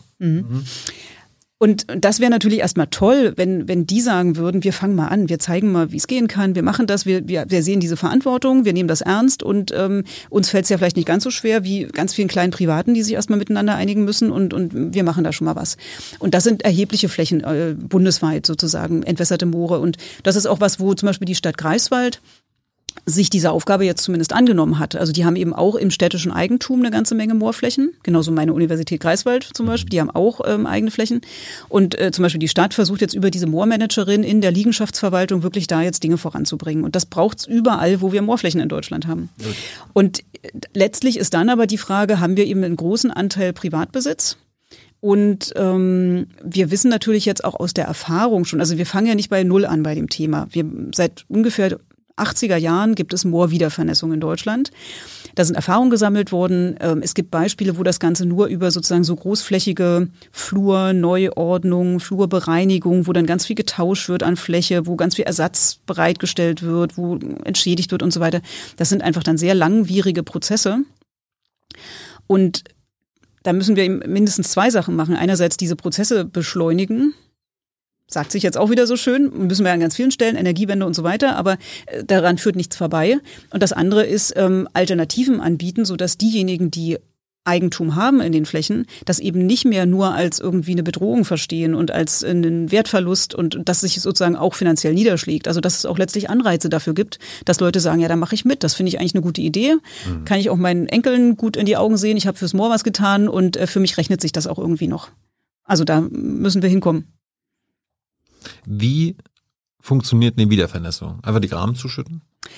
Ist wieder äh, für einen Teil richtig und Ja. ist erstmal die einfachste Form. Äh, beziehungsweise einfach das Abstellen. Also dort, wo wir Wasser aktiv rauspumpen, da hören wir einfach auf zu pumpen, dann läuft das voll Pumpen sozusagen. ausmachen. Pumpen ausmachen, ja. Ist manchmal ganz schlicht. Ähm, und äh, dann äh, haben wir, steigt der Wasserstand sozusagen wieder an und dann haben wir wieder mehr, mehr Wasser in der Fläche. Wir haben ähm, auch Moore, wo das nicht so einfach geht. Also man kann nicht bei jedem Moor sagen, das ist jetzt einfach ganz schlicht mal getan, irgendwie sozusagen Pumpe aus und dann ist der Wasserstand wieder hoch. Äh, Gerade bei den Hochmooren ist es zum Teil viel schwieriger, weil wenn sozusagen ähm, äh, großflächig äh, auch der ähm, in der ganzen Landschaft der Wasserstand ganz niedrig ist, wenn überall sozusagen dieser dieses Wasserhalten in den Torfen nicht mehr funktioniert. Also das Problem ist, dass die die entwässerten Torfe verändern sich ganz stark. Also ein nasser Torf ist komplett anders als ein trockener Torf. Und da finden richtig physikalische Prozesse statt, so dass man eben nicht einfach, wenn man Wasser wieder da reinlässt, äh, das gleiche wieder bekommt, sondern ähm, da steht dann vielleicht manchmal das Wasser so ein bisschen oben drauf, der kann aber dieses Wasser gar nicht mehr so speichern, dieser trockene Torf, wenn es dann wieder sozusagen Wasser kommt. Hm. Es gibt sogar sozusagen so stark kaputte Torfe, die quasi wasserabstoßend dann werden erstmal. Ähm, ja, das ist wirklich ganz fies, was hm. mit dem Bohr da gemacht wurde, sozusagen. So dass ähm, man dann eigentlich bei manchen Flächen erstmal nur die, die quasi überstauen kann. Dann ist es wirklich wie so eine offene Wasserfläche mal eine Zeit lang. Und dann bilden sich wieder Pflanzen, die das Ganze wiederbeleben, sozusagen. Und ähm, also es ist wirklich auch unterschiedlich, was man bei Wiedervernässung ähm, bekommt und machen kann. In, was, was sehr schön ist, da haben wir Beispiele auch, wieder Mecklenburg-Vorpommern zum Beispiel, wenn man den Wasserstand ähm, nicht durch eine Überflutung direkt anhebt, sondern wenn es so ein bisschen schrittweise geht und man dann gleich Pflanzen wieder bekommt, die torfbildend sind, ähm, die sich schnell wieder einstellen. Also auch solche Beispiele gibt es, da weiß man auch einiges drüber. Wie lange dauert es denn, also von Beginn der Wiedervernässung bis zum Zeitpunkt, dass Franziska sagt, oh, jetzt funktioniert das Moor wieder so, wie es soll? Wie lange dauert sowas? Jahre? Auch Jahrzehnte und manchmal wird es gar nicht so sein.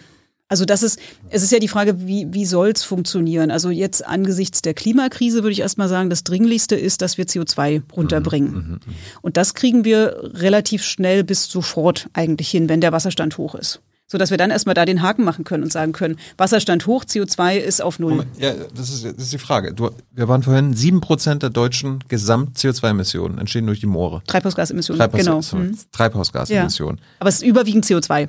Hast du im Grunde auch recht. Und wir mhm. könnten, du sagst gerade, wir könnten das sofort ändern. Wenn also, man diese ganze Fläche jetzt sofort wieder vernässen würde, würde das äh, innerhalb von kürzester Zeit äh, dieser CO2-Ausstoß äh, auf Null gehen. Hast du das mal Robert Habeck, unserem Klimaschutzminister, gesagt? Weil der, ich hoffe, der, der weiß das, aber ich müsste ihm natürlich auch ehrlicherweise dazu sagen, dass das nicht sofort machbar ist. Ja. Aber, aber es, es, geht, es geht sehr schnell. Innerhalb weniger Jahre. Naja, äh, Hört sich jetzt so an bei dir? Das ist sozusagen der, der, der äh, biogeochemische Prozess dahinter. Mhm. Aber was ist mit den Menschen, die da sozusagen sind, die das zulassen müssen auf ihrer Fläche? Also das ist ja die, die große Herausforderung dahinter. Also es ist ja nicht so, dass wir das naturwissenschaftlich nicht sozusagen auf dem Tisch liegen hätten und wissen, aber warum passiert es denn so wenig sozusagen? Weil die, weil man es eben nicht hinbekommt, das umzusetzen in der Fläche, weil die Bereitschaft nicht da ist, weil diese ganzen Verfahren, also das sind ja alles auch Genehmigungsverfahren, die auch dahinter stehen. Also man kann an keinem Moor, außer es ist jetzt ganz mini klein, eine Wiedervernässung machen, ohne dass man dafür eine, sozusagen von den Wasserbehörden eine Genehmigung hat. Da werden dann wieder alle beteiligt, die in irgendeiner Form was sozusagen da beteiligt werden müssen. Also da ist man ganz schnell in die Niederung sozusagen der behördlichen Abläufe und da kann auch Robert Habeck jetzt nicht mit dem Finger schnipsen und es ist weg. Ähm, aber was wir machen sollten, ist eben, und dafür gibt es ja auch Signale in der Ampelkoalition jetzt, dass wir das wirklich als eine Chance begreifen. Also das ist so dieser Stichwort äh, natürlicher Klimaschutz. Da ist jetzt im März ein großes Programm auch verkündet worden von der Umweltministerin. Ich, ich wollte gerade, ich wollte dir gerade äh, das Stichwort geben aus dem Ampel-Koalitionsvertrag ah, gerne. Das, das vorlesen. Ja. Da, da sagen, sagt die Ampel nämlich, wir entwickeln ein, ein Aktionsprogramm natürlicher Klimaschutz. Äh, sie wollen eine ausreichende Finanzierung aus dem Energie- und Klimafonds bereitstellen dafür. Äh, die Ampel sagt, Moorschutz liegt im öffentlichen Interesse. Sind wir uns, glaube ich, einig. Und es soll eine nationale Moorschutzstrategie verabschiedet werden. Und sie sagen, wir werden Alternativen zur Torfnutzung entwickeln und beschließen einen Ausstiegsplan für Torfabbau und Verwendung. Sind das schöne Worte oder bist du zufrieden? Ein bisschen mehr eigentlich. Also ich bin mit dem Teil Moor in dem Koalitionsvertrag eigentlich einigermaßen zufrieden. Was ich halt sehe, ist, dass die ähm, also diese Geldmittel, die jetzt zur Verfügung gestellt werden aus dem Energie- und Klimafonds, es ist nie da gewesen, dass so viel Geld dafür eingeplant wird. Das ist erstmal wirklich eine ganz gute Entwicklung. Wir reden ja über vier Milliarden Euro jetzt in dieser Legislatur, also eine Milliarde Euro pro Jahr für natürlichen Klimaschutz. Und manche Leute sagen ja, so plus minus die Hälfte ungefähr sollte eigentlich in die Moore gehen, weil die eben so eine große Bedeutung haben. Was ich bloß weiß und was man jetzt vielleicht nicht gleich weiß, wenn man diesen schönen Textteil hört, dass Gelder aus dem Energie- und Klimafonds, ähm, das sind ja die Einnahmen aus dem Emissionshandel, mhm. ähm, für Moorklimaschutz zur Verfügung gestellt werden sollen, ist eine Sache, die schon 2019 eigentlich lange vor diesem Koalitionsvertrag schon mal vereinbart worden ist. Und äh, es hat seitdem nicht funktioniert, dass dieses Geld sozusagen von der ganz oberen Bundesebene irgendwie in der Moorfläche in Niedersachsen, Schleswig-Holstein, Brandenburg, MV, Bayern ankommt.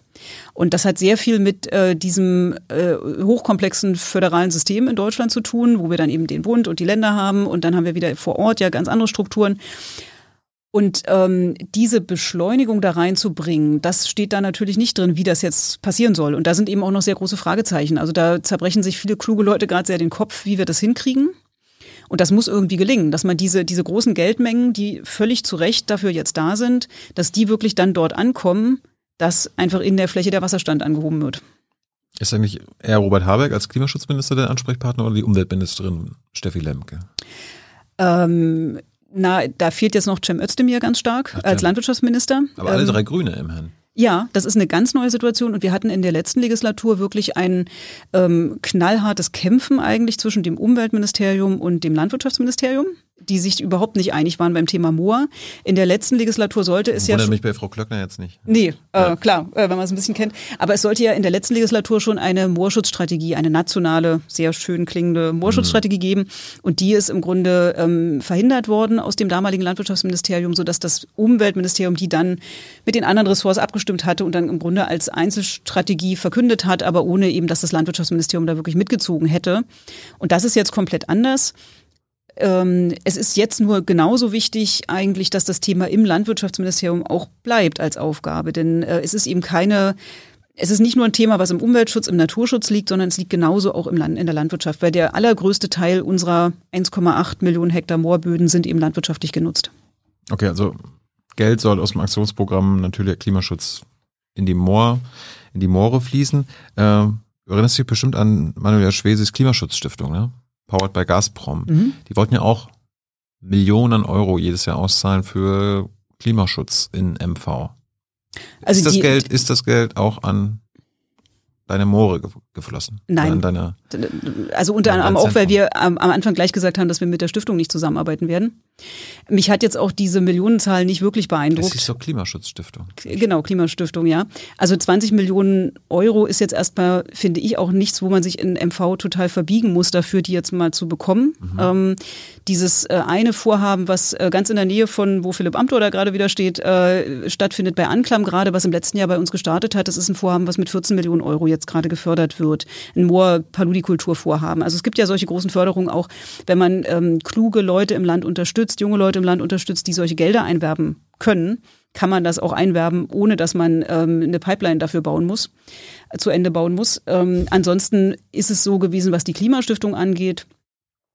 Äh, das ist ja im Januar letztes Jahr gewesen. Und ähm, ich war damals Co-Vorsitzende des Zukunftsrates MV. Eine sehr spannende Sache eigentlich, die Manuela Schwee sich selber einberufen hatte, die über ein halbes Jahr ein Zukunftsprogramm für MV entwickelt hat. Und äh, wir haben dann aus den Medien erfahren, dass diese Stiftung gegründet wurde. Und äh, mein damaliger Co-Vorsitzender Henning Füppel und ich haben dann sehr schnell einen Brief an Manuela Schwesig auch geschrieben und gesagt, was passiert hier jetzt eigentlich gerade? Wir reden über die Zukunft von MV und gleichzeitig wird so eine Stiftung gegründet, die bestimmte Sachen hier gerade zementiert und letztlich auch einen gesellschaftlich hochrelevanten Begriff als eine Hülle für andere Dinge verwendet. Und mhm. ähm, das hat zu ein paar Gesprächen geführt, aber nicht zu einer Änderung des historischen Verlaufes, wie man weiß. Ähm, Gespräche mit Manuela, oder was? Nee, mit äh, der Staatskanzlei, mit dem Leiter der damaligen Staatskanzlei, der sich das angehört hat, dass wir da protestiert haben, aber es hat keine Konsequenzen gehabt für die, die Gründung dieser Stiftung. Äh, was aber passiert ist äh, kurz danach und ähm, was, was man auch heute nochmal durchaus auch ähm, nachlesen sollte, die äh, großen Umwelt- und Naturschutzverbände in MV, ähm, also der NABU, der WWF, der BUND und die Michael Soko Stiftung haben gemeinsam eine Pressemitteilung am, glaube 14. Januar war das letztes Jahr ähm, gemacht, wo sie gesagt haben, dass sie mit dieser Stiftung nicht zusammenarbeiten werden und sie massiv eben kritisieren ähm, aus vielerlei ja heute auch relativ offenliegenden Gründen. Was einfach heißt, dass mit dieser Stiftung schlichtweg fast niemand im Land zusammenarbeiten wollte. Was vielleicht auch nochmal ein Anlass ist, äh, sie umso schneller jetzt aufzulösen. Schön. Ähm, Im Koalitionsvertrag steht ja auch, man möchte andere Bewirtschaftsformen, Bewirtschaftungsformen auf Mooren stärken und nutzen. Jetzt hast du äh, schon oft jetzt ein Fremdwort benutzt, wo wahrscheinlich der Chat jetzt schon seit äh, zwei Stunden meckert, warum wir das nicht aufgelöst haben, aber ich wollte jetzt erst dazu kommen. Die Paludi-Kultur. Äh, Paludi habe ich noch nie gehört, aber das sind ja wahrscheinlich jetzt die Produkte aus den nassen Mooren. Ja, also das Wort ist ein Kunstwort. Das hat äh, Hans Josten, den ich jetzt das zweite Mal schon erwähne, der mich auch als, als Mensch, als Moorforscherin ganz stark geprägt hat. Der hat ja ganz viel eben dieser Moorforschung bei uns in Greifswald aufgebaut, gemeinsam mit Michael Suko. Er hat das erfunden. Und das ist einfach eine Kombination aus äh, dem äh, lateinischen Wort palus für Sumpf mhm.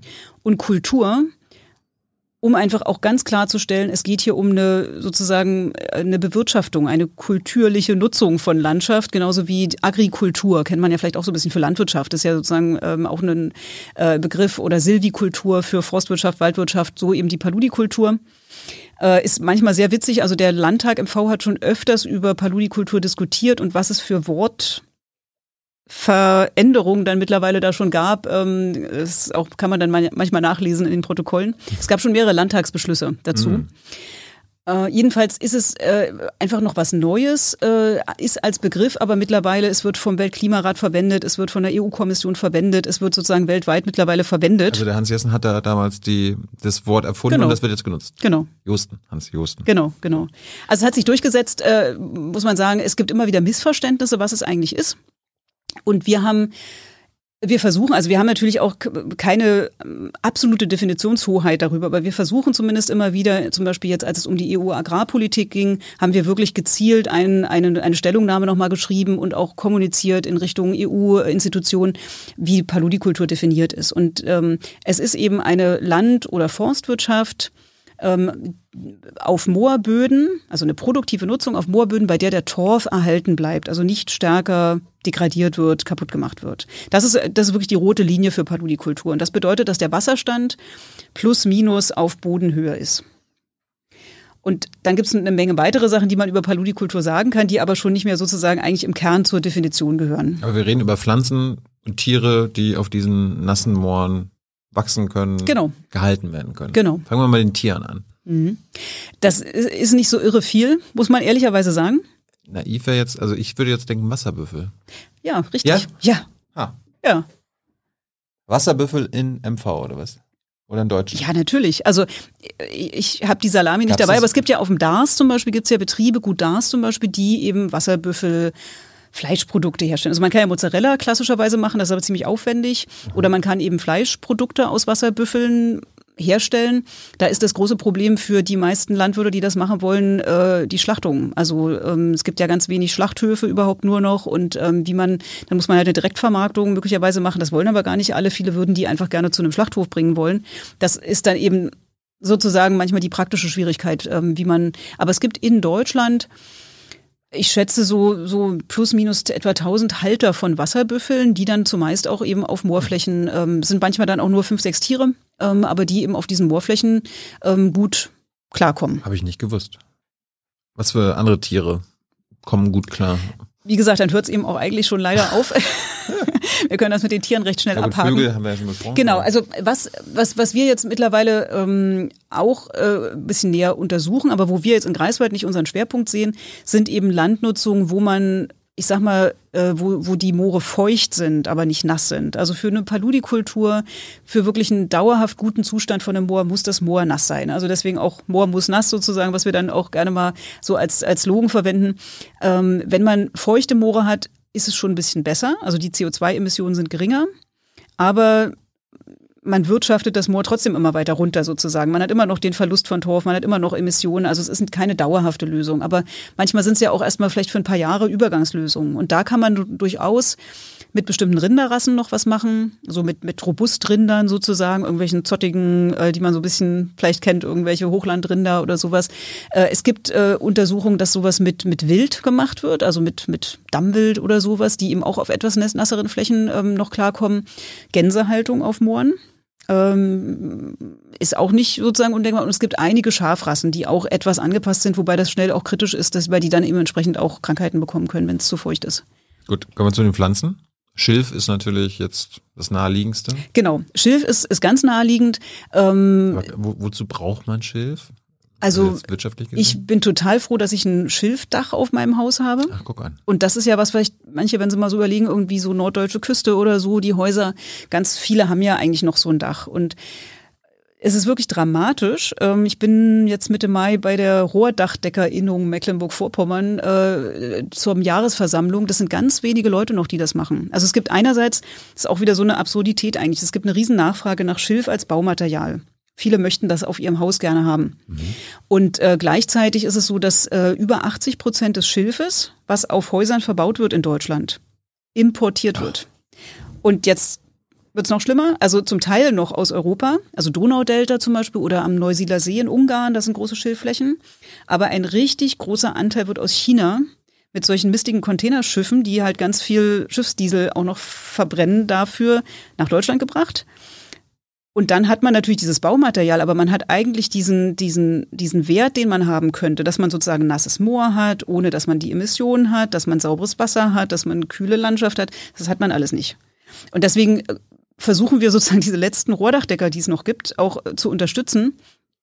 Zum Beispiel, was ihre, den rechtlichen Rahmen, es gibt dann so Richtlinien, wie die, wo die Schilf schneiden dürfen und wo nicht und sowas wirklich zu unterstützen, weil das letztlich auch die Profis sind, die jetzt wieder im Gegensatz zu uns von der Uni ähm, eben auch wissen, wie man in einem nassen Moor mit Technik fährt, wie man das, äh, also die Uni Greifswald hatte mal eine Pistenraupe, kann ich jetzt mal ganz kurz als Anekdote noch erzählen, in einem Forschungsprojekt wirklich auch angeschafft und ich meine, das waren wir nicht selber, aber die hatte dann einen Betrieb, der eben nicht Erfahrung hatte und der hat die dann mal eben in einen Graben versenkt und danach fuhr sie nur noch rückwärts, ähm, weil die ganze Technik hinüber war. Und das, also man braucht einfach wirklich Erfahrung. Das ist nicht ganz einfach, in einem nassen Moor zu wirtschaften. Und deswegen brauchen wir diese, zum Beispiel diejenigen, die Schilf schneiden oder eben andere Landwirte, die das vielleicht noch machen, äh, damit wirklich diese Erfahrung nicht verloren geht und man darauf aufbauen kann.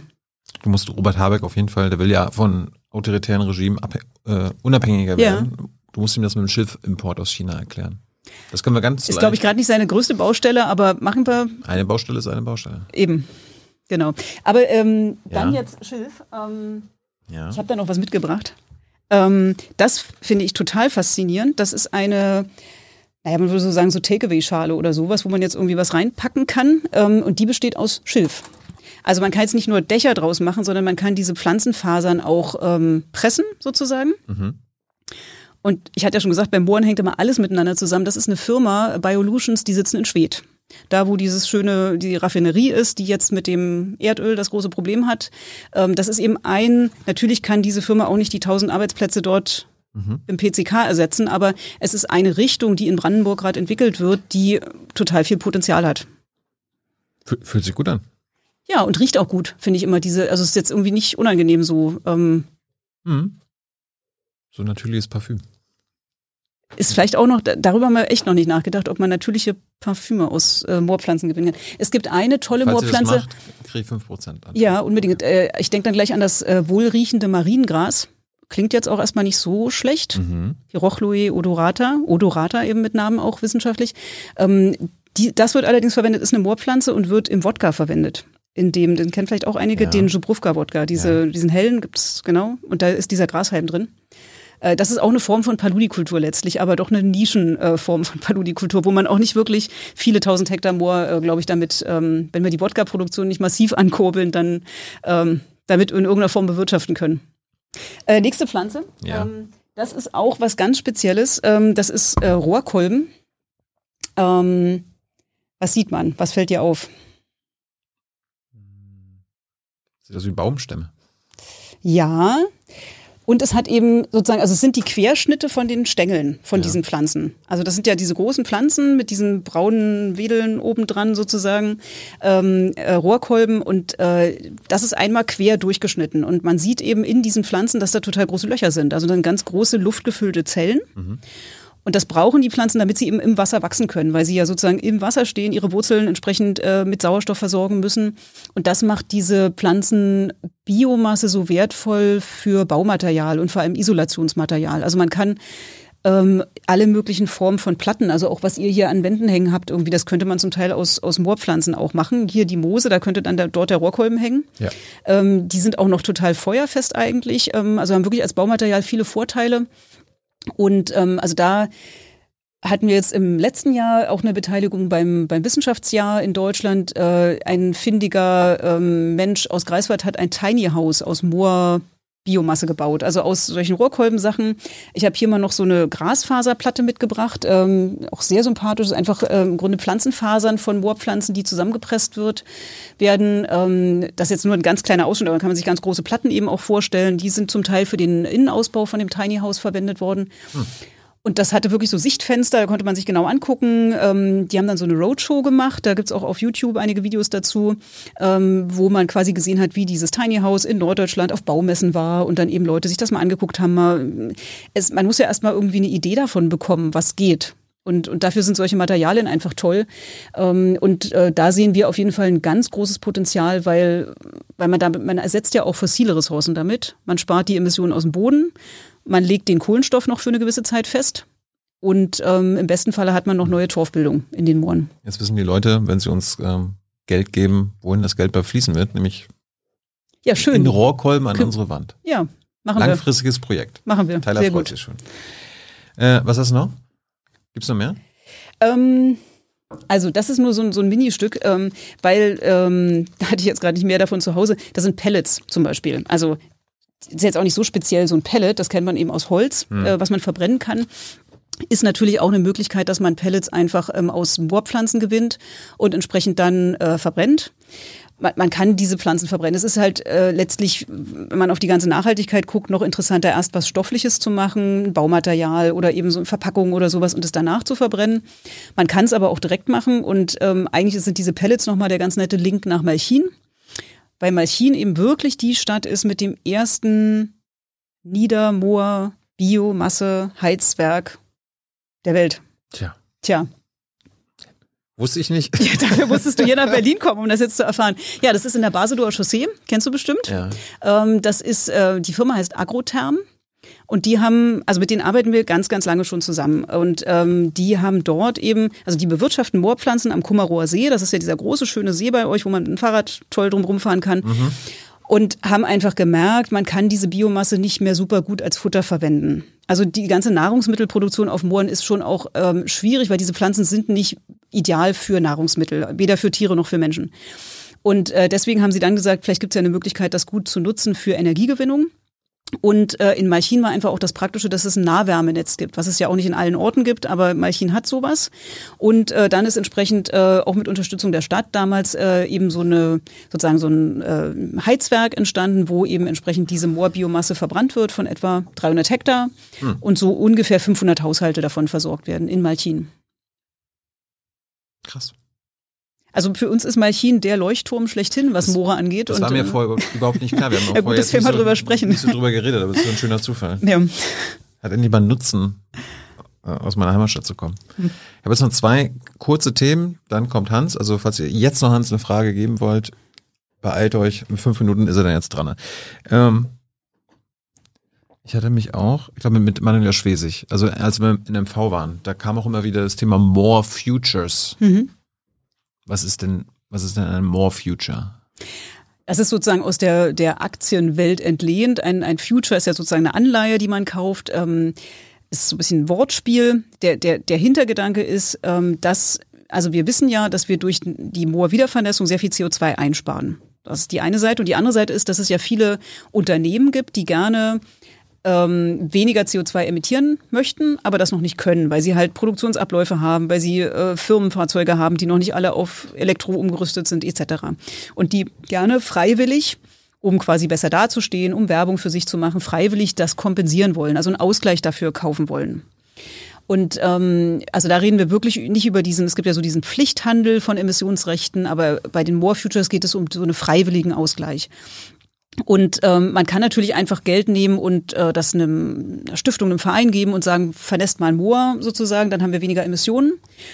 Das ist für die Atmosphäre auch gut. Man kann aber eben auch wirklich sagen, dass man äh, ein Zertifikat kauft, wo man eine garantierte Einsparung bekommt. Und die More Future sind eben so ein Zertifikat, was wirklich eine, eine Garantieleistung erbringt, wo man sagt, hier wird wirklich dauerhaft langfristig dafür gesorgt, dass in dem Moor wirklich der Wasserstand so ist, dass wir eine Einsparung haben und ihr so und so viel Tonnen Einsparung dann bekommt. Und ähm, man kauft wirklich, also ein More Future entspricht einer Tonne CO2, die eingespart wurde. Und ähm, ja, also ich, ich finde es eine, eine tolle Sache. Ich kaufe für meine Familie auch immer am Jahresende More Futures, um uns irgendwie einigermaßen äh, äh, unsichtbar zu machen in der Atmosphäre. Aber an sich ähm, ist es eben auch eine wirklich Erfolgsgeschichte aus Mecklenburg-Vorpommern, die gerade in der EU unheimlich wahrgenommen wird als, als sozusagen so ein, so ein Vorreiter, was ja auch nicht so üblich ist. Ja, nee. sag ich mal, dass aus MV irgendwas kommt, was Vorreiter ist. Wir sind ja sonst mal 15 Jahre später dran. Mal. 15? Hm. Ich kenne da andere Zahlen, aber du als Malchiner sagst es, also als Berlinerin hätte ich immer 100 gesagt, aber Entschuldigung. Also egal, irgendwas zwischen 15 und 100, aber jedenfalls bei den More Futures ist MV quasi vorne an. Die wurden 2011 erfunden mhm. und äh, mittlerweile von drei anderen Bundesländern übernommen. Also wirklich Brandenburg, Schleswig-Holstein und Niedersachsen haben das quasi übernommen. Wer hat die erfunden? Ähm, Till Backhaus oder was? Nee, also das ist äh, im Grunde eine kongeniale Erfindung von äh, einer Person im Ministerium bei uns, Thorsten Permin, der auch mhm. jetzt noch bei uns im Ministerium arbeitet, und äh, Leuten bei uns an der Uni Greifswald, Hans Justen hat da seine Finger mit im Spiel gehabt, John Kauenberg, den ich schon erwähnt habe, die sozusagen einfach diese Idee hatten, äh, Zertifikate werden ja sozusagen weltweit auch gemacht, es gibt diese Standards, den Voluntary Carbon Standard und sowas, und dass man sowas einfach auch in MV macht und mal selber anfängt damit sowas zu machen. Und ähm, das ist auch ein Beispiel, und was ich auch immer finde, auf solche Beispiele ist wichtig mal zu gucken, man kann auch in Mecklenburg-Vorpommern an manchen Stellen einfach mal anfangen, was ausprobieren und machen und, und äh, in dem Fall, Falle ist es sehr gut gegangen. Kann ich mir sowas kaufen jetzt? Ja, also im Moment ist es schwierig, weil die ausverkauft sind. Mhm. Man kann im Moment More Futures bei Schleswig, in Schleswig-Holstein kaufen.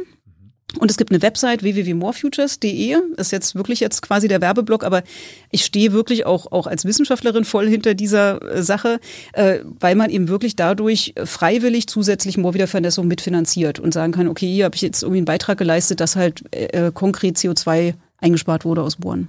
Gut. Und in MV versuchen wir jetzt gerade, also wir sind auch ähm, der wissenschaftliche Beirat sozusagen für die More Futures. Wir äh, stehen da eben entsprechend auch ein Stück weit mit dahinter für die Qualität, auch die wissenschaftliche Weiterentwicklung. Und wir versuchen jetzt, dass neue Gebiete dazukommen, dass eben auch wieder welche in MV verkauft werden. Letztes Thema Politik. Ähm, fährst du zu so Klimagipfeln? Wie letztens in Glasgow zum Beispiel. Ja, also früher natürlich nicht, weil, weil sozusagen Moorforscher ja, warum sollten die zu Klimagipfeln irgendwie mhm. fahren? Also früher war es ja auch. Was hat eben mit dem Klima zu tun? Genau, und das hat sich natürlich in den letzten Jahren sehr geändert und äh, ich würde sagen, der vorläufige Höhepunkt war jetzt wirklich Glasgow. Äh, Glasgow ist ja auch eine Stadt im letzten Jahr äh, Weltklimagipfel, die mitten im Moor liegt. Also Schottland ist ja total moorreich, es sind wunderschöne Moore dort und entsprechend ähm, haben wir relativ früh mit einer Gruppe eben auch von schottischen Moorkundlern, Moorwissenschaftlern, aber auch äh, international UN-Umweltprogramm äh, mit maßgeblich gesagt, wir versuchen dort wirklich ein Pavillon für Moore zu machen. Und also wenn man mal jemand auf einer Weltklimakonferenz war, es fahren ja auch doch viele mal so als Beobachter vielleicht mal mit hin oder so, ist auch unheimlich äh, lehrreich, das mal zu machen, ähm, mal kennenzulernen. Ähm, es gibt dann immer wieder diese Länderpavillons und so Themenpavillons und zum Teil eben auch, also auch die Atomenergie hat dann Pavillon, wo sie sozusagen für ihre Dinge wirbt. Ähm, da sind auch, auch ganz klar Lobbyinteressen mit, mit vertreten. Und äh, wir hatten eben einen etwas improvisierten Moorpavillon dort, aber haben zum Beispiel eben aus diesen Moorbaumaterialien auch so eine kleine ja, also äh, die Briten haben das ein Iconic Water Droplet genannt, weil das wie so ein Wassertropfen geformt war. Ähm, die deutschen Besucher, wie Svenja Schulze und Jochen Flassbart, haben gesagt, die Hütte dazu. Es war so aus Schilf gebaut und aus, aus Moorpflanzen, äh, jedenfalls ein netter Ort, um zusammenzusitzen. Und äh, wir hatten äh, Torfmoose da in so einer Säule, die wir gezeigt haben. Und wir haben eben wirklich zwei Wochen lang äh, Veranstaltungen zu Mooren gehabt. Wir haben aus Greifswald die Weltmoorkarte mit hingebracht, ähm, die dort hing und, und viel Interesse geweckt hat. Und wir haben das erste Mal wirklich das Thema Moore so weit oben auf der Tagesordnung quasi in, in Glasgow gehabt.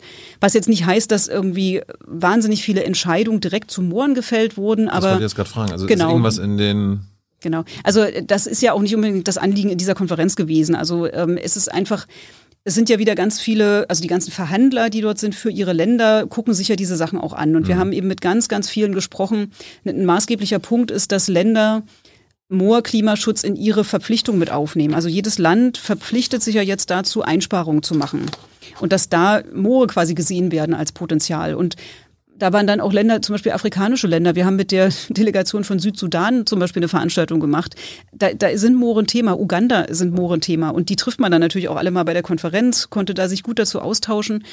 Und ähm, insgesamt ist eben das, das, das ganze Thema Natur ähm, wirklich so hoch wie noch nie diskutiert worden. Also es ist eben auch Teil dieser, dieser Gesamtbeschlüsse gewesen und es ist erstmals so eine große Wahrnehmung dafür da gewesen, was toll war. Ich hoffe, wir haben jetzt äh, mit diesen fast zwei Stunden auch ein bisschen für Wahrnehmung gesorgt. Ich hoffe, es hat Spaß gemacht. Franziska, vielen, vielen Dank. Komm Sehr gerne, gerne. nochmal wieder. Ja, mit den äh, Rohrkolbenplatten dann. Also ich komme hier nicht nochmal wieder, wenn äh, das, woraus ist das hier, was hier hängt? Du Also, kommst nicht nochmal wieder, bevor das nicht. Nee. Ja. ja, aber äh, wie gesagt, das ist, glaube ich, lös zu lösen. ja. Bis zum nächsten Mal, sage ich trotzdem schon mal. Franziska, vielen Dank. Jetzt kommt Hans mit den Publikumsfragen, worauf ich sehr gespannt bin. Vielen Dank.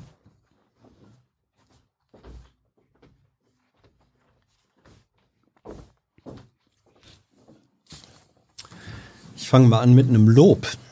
Da gab es eine ganze Reihe von Reaktionen im Chat, die sagten, die erklärt einfach toll. Äh, danke. Ne? Freut mich Ähm, zu hören. Ja. Es gibt ein paar äh, Lernfragen und äh, ich mache mal einfach querbeet. Spider Jerusalem möchte wissen, was ist der Unterschied zwischen Sumpf und Moor? Oder ist der Zwinker Zwinker fließend? Ja, ich glaube, das, das trifft es ganz gut. Also wir verwenden Sumpf eigentlich fast gar nicht, äh, weil bei Mooren ist sozusagen einfach klar definiert die Torfschicht. Also das Moor wird eben von dieser Torfschicht definiert.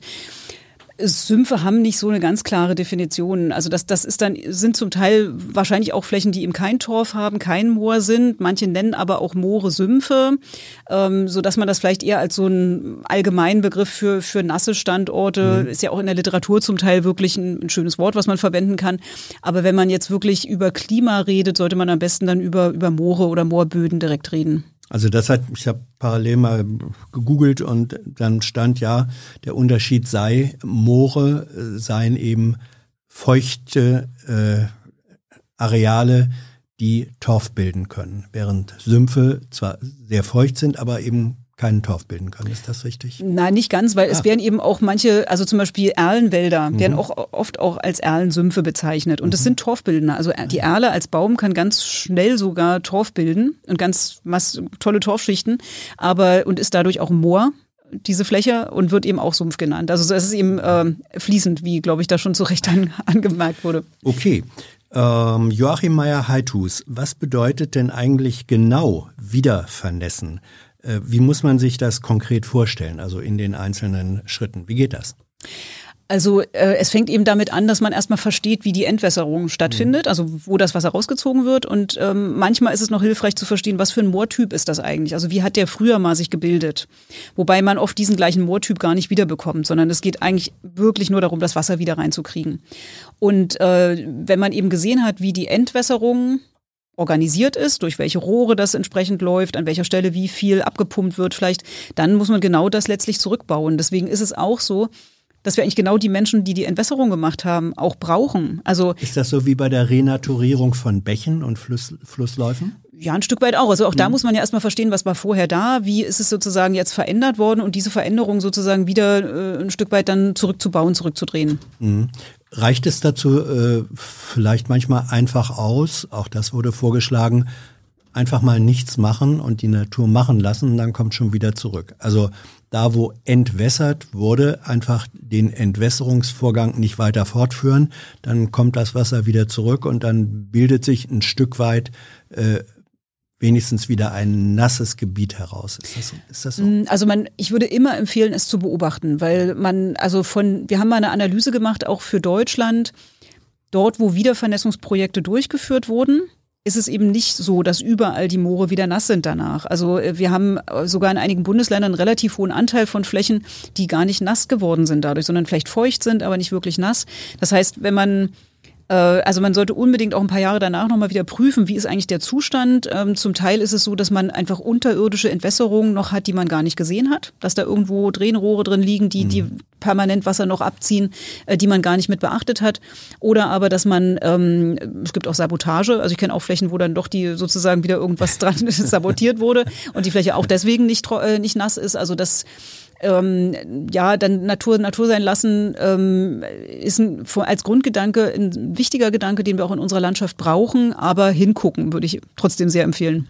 Gernot Köpke, offenbar vom Fach, sagt, man kann Moore nicht zurückholen, sondern eigentlich nur Reste aktivieren. Er sagt, äh, Moore wachsen ähm, oder waren viele Meter hoch, also bis zu 10, 15 Meter, ich glaube Teufelsmoor 8 Meter oder so. Das hat, und wenn es im Jahr, ich glaube, ein Millimeter ist, äh, dann sind das ein paar hundert Jahre.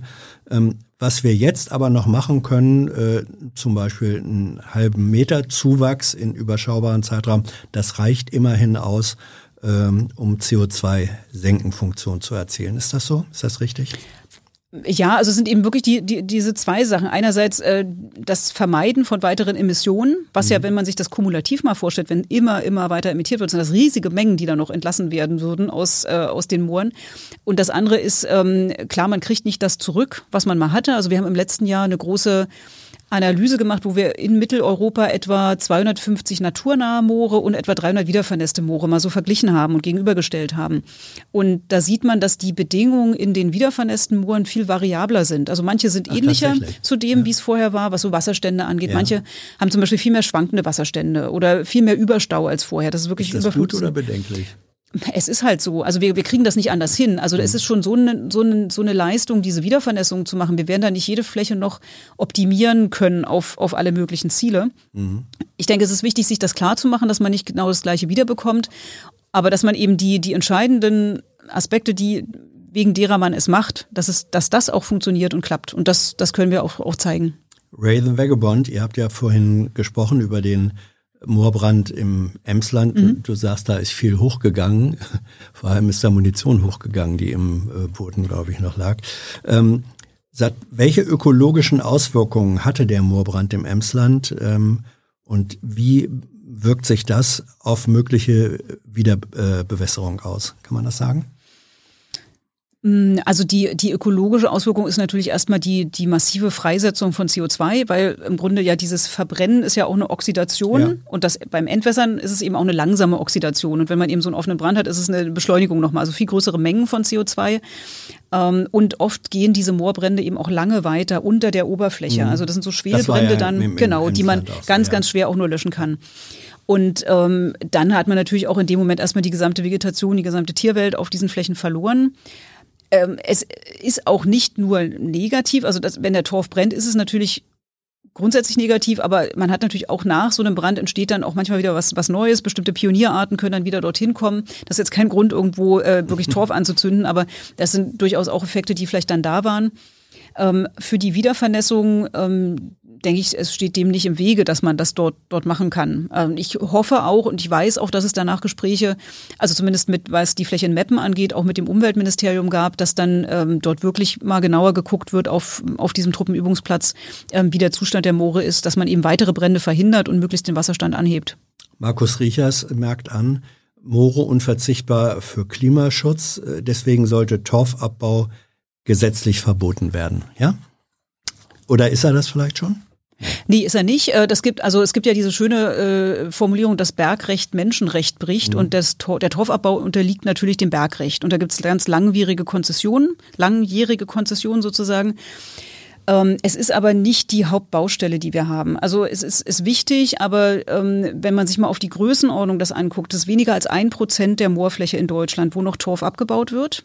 Wir haben natürlich den Import von Torf. Also ja. das ist auch eine Sache, die, wo wir wirklich auch ganz dringend ja diese Ersatzsubstrate brauchen. Und die haben wir ja eigentlich. Also die Torfmuskultivierung auf wiedervernässten Flächen bietet ja ein ähnliches Substrat, was man im Industriegartenbau verwenden kann, sodass man dieses sozusagen kaputt machen, nicht mehr also vor der eigenen Haustür. Nicht den Weißtorf. Nee, nee, genau, sondern man kann Torfmoos-Frischmasse ja. eben nehmen. Also das ja. gibt, wir haben ein Forschungsprojekt, da gibt es mittlerweile eine 17 Hektar große Forschungsfläche, wo das gezeigt wird, mhm. bei Hankhausen.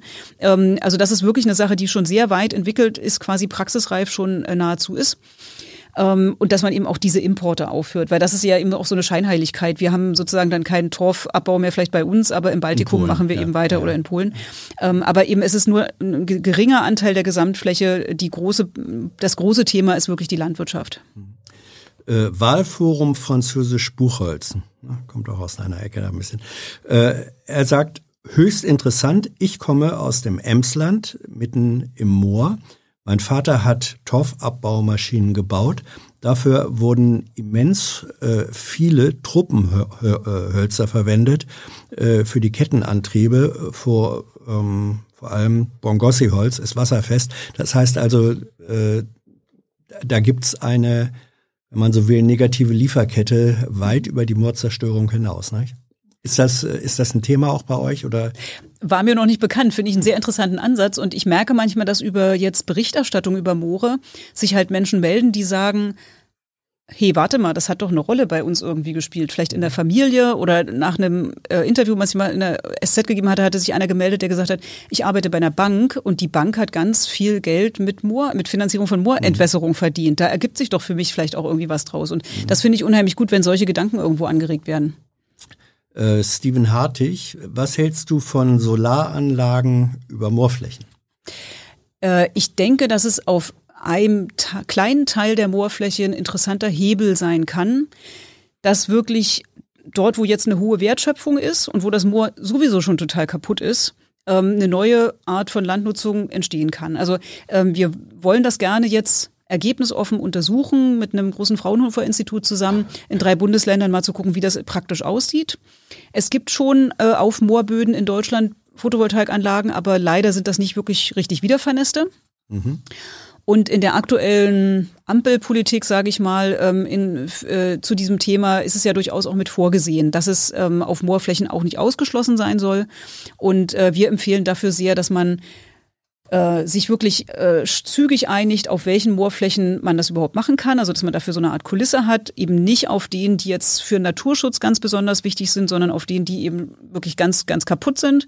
Und dass man dann ähm, vielleicht auch erstmal so eine Art Deckel macht und sagt, jetzt nicht tausende Hektar damit vollstellen, sondern erstmal gucken, erstmal vielleicht anfangen, äh, Erfahrung sammeln, aber es jetzt auch nicht per se ausschließen. Und ähm, aber was es ist ich, nicht so der große Wurf, dass man sagt, äh, und hier schaffen wir sozusagen das riesenneue Potenzial für Das muss man sehen. Also es gibt, es gibt ein Gutachten von der Stiftung Klimaneutralität zur Landwirtschaft in Deutschland, wo es als ein maßgebliches Instrument also. wirklich gesehen wird. Mhm. Ähm, wir wissen dazu noch zu wenig, um das wirklich abschließend zu beurteilen, aber ich denke, wir sollten es ähm, ausprobieren.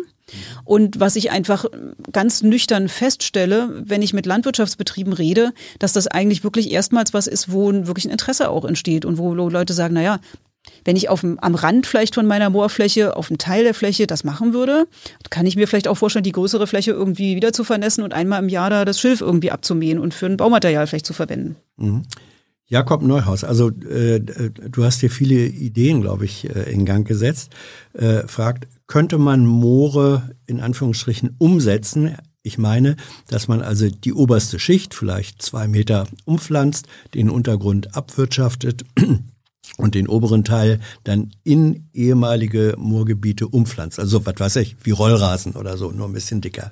Ist das vorstellbar? Ähm, hätte ich jetzt keine Sympathien dafür. Also ich wüsste ah, ja. jetzt nicht, warum man das machen sollte, weil ähm, also besser wäre ja in dem ehemaligen, also es gibt eigentlich keine ehemaligen Moorgebiete sozusagen, weil es sind ja alles Moorgebiete noch, wo wir den Torf noch haben. Oder es ist eben wirklich kein Moorgebiet mehr, dann ist eben alles weg, dann ist es ein normaler Mineralboden. Ja. Aber dort ähm, sollte man ja einfach versuchen, wieder den Boden, die Pflanzen sozusagen, das selber wieder zu ermöglichen, dass dort ähm, neue Moorbildung, neue Torfbildung stattfindet.